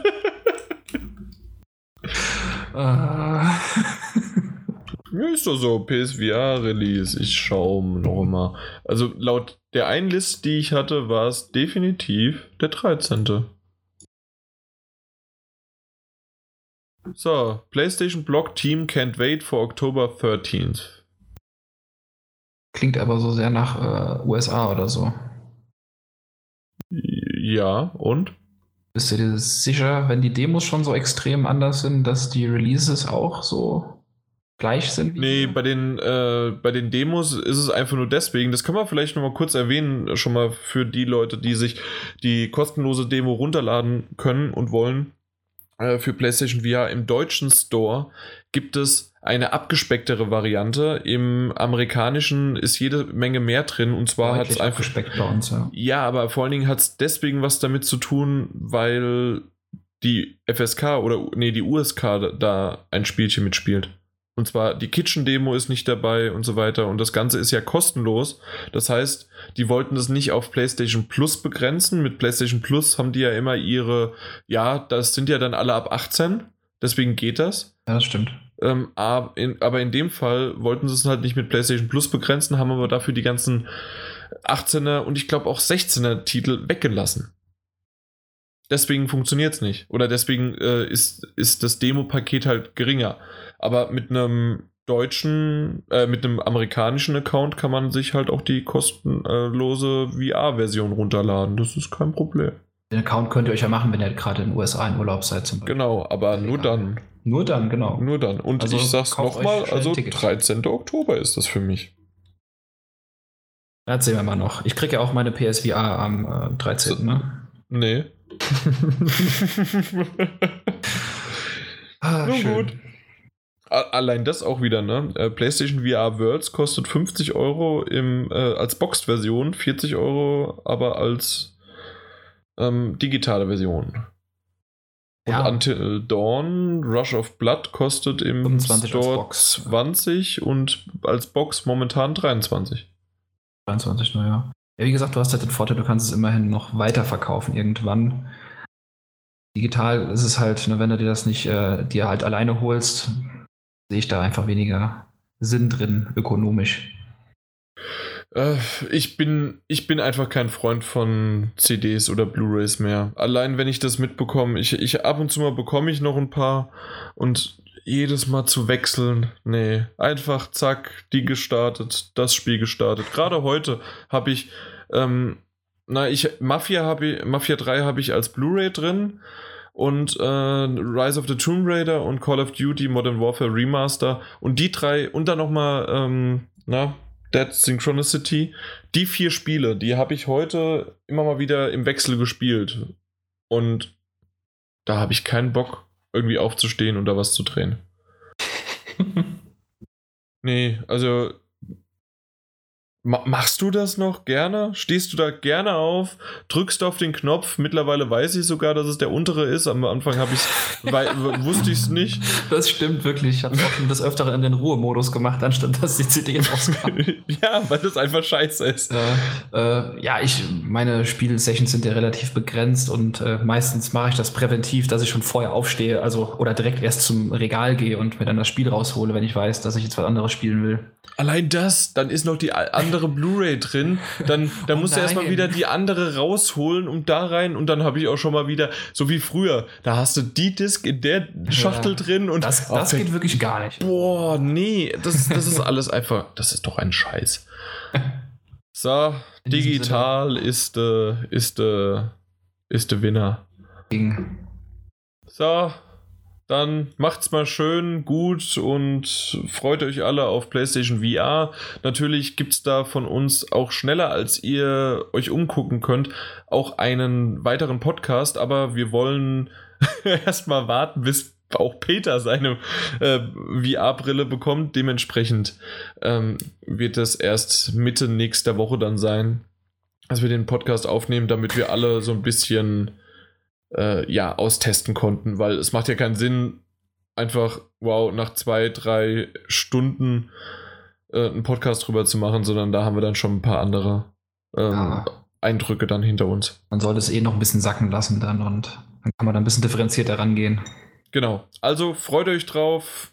Äh, das kommt dann demnächst, aber das soll es jetzt hiervon, von diesem schönen Podcast mit einigen interessanten Titeln und, und Peter. äh, mehr und mehr diskriminiert hier. Also. Ja, ich, ich wollte jetzt nicht XCOM 2 dissen, weil sonst hätte ich gesagt, einigen interessanten Titeln, also meine und dann halt auch noch Peters Titel. Aber ähm, nee, X, XCOM kann ja nichts dafür. Dementsprechend auch im Namen von GameStop, Power to the Players. Wir sagen Tschüss und bis zum nächsten Mal. Seid VR-mäßig unterwegs. Tschö. Bis zum nächsten Mal. Tschüss.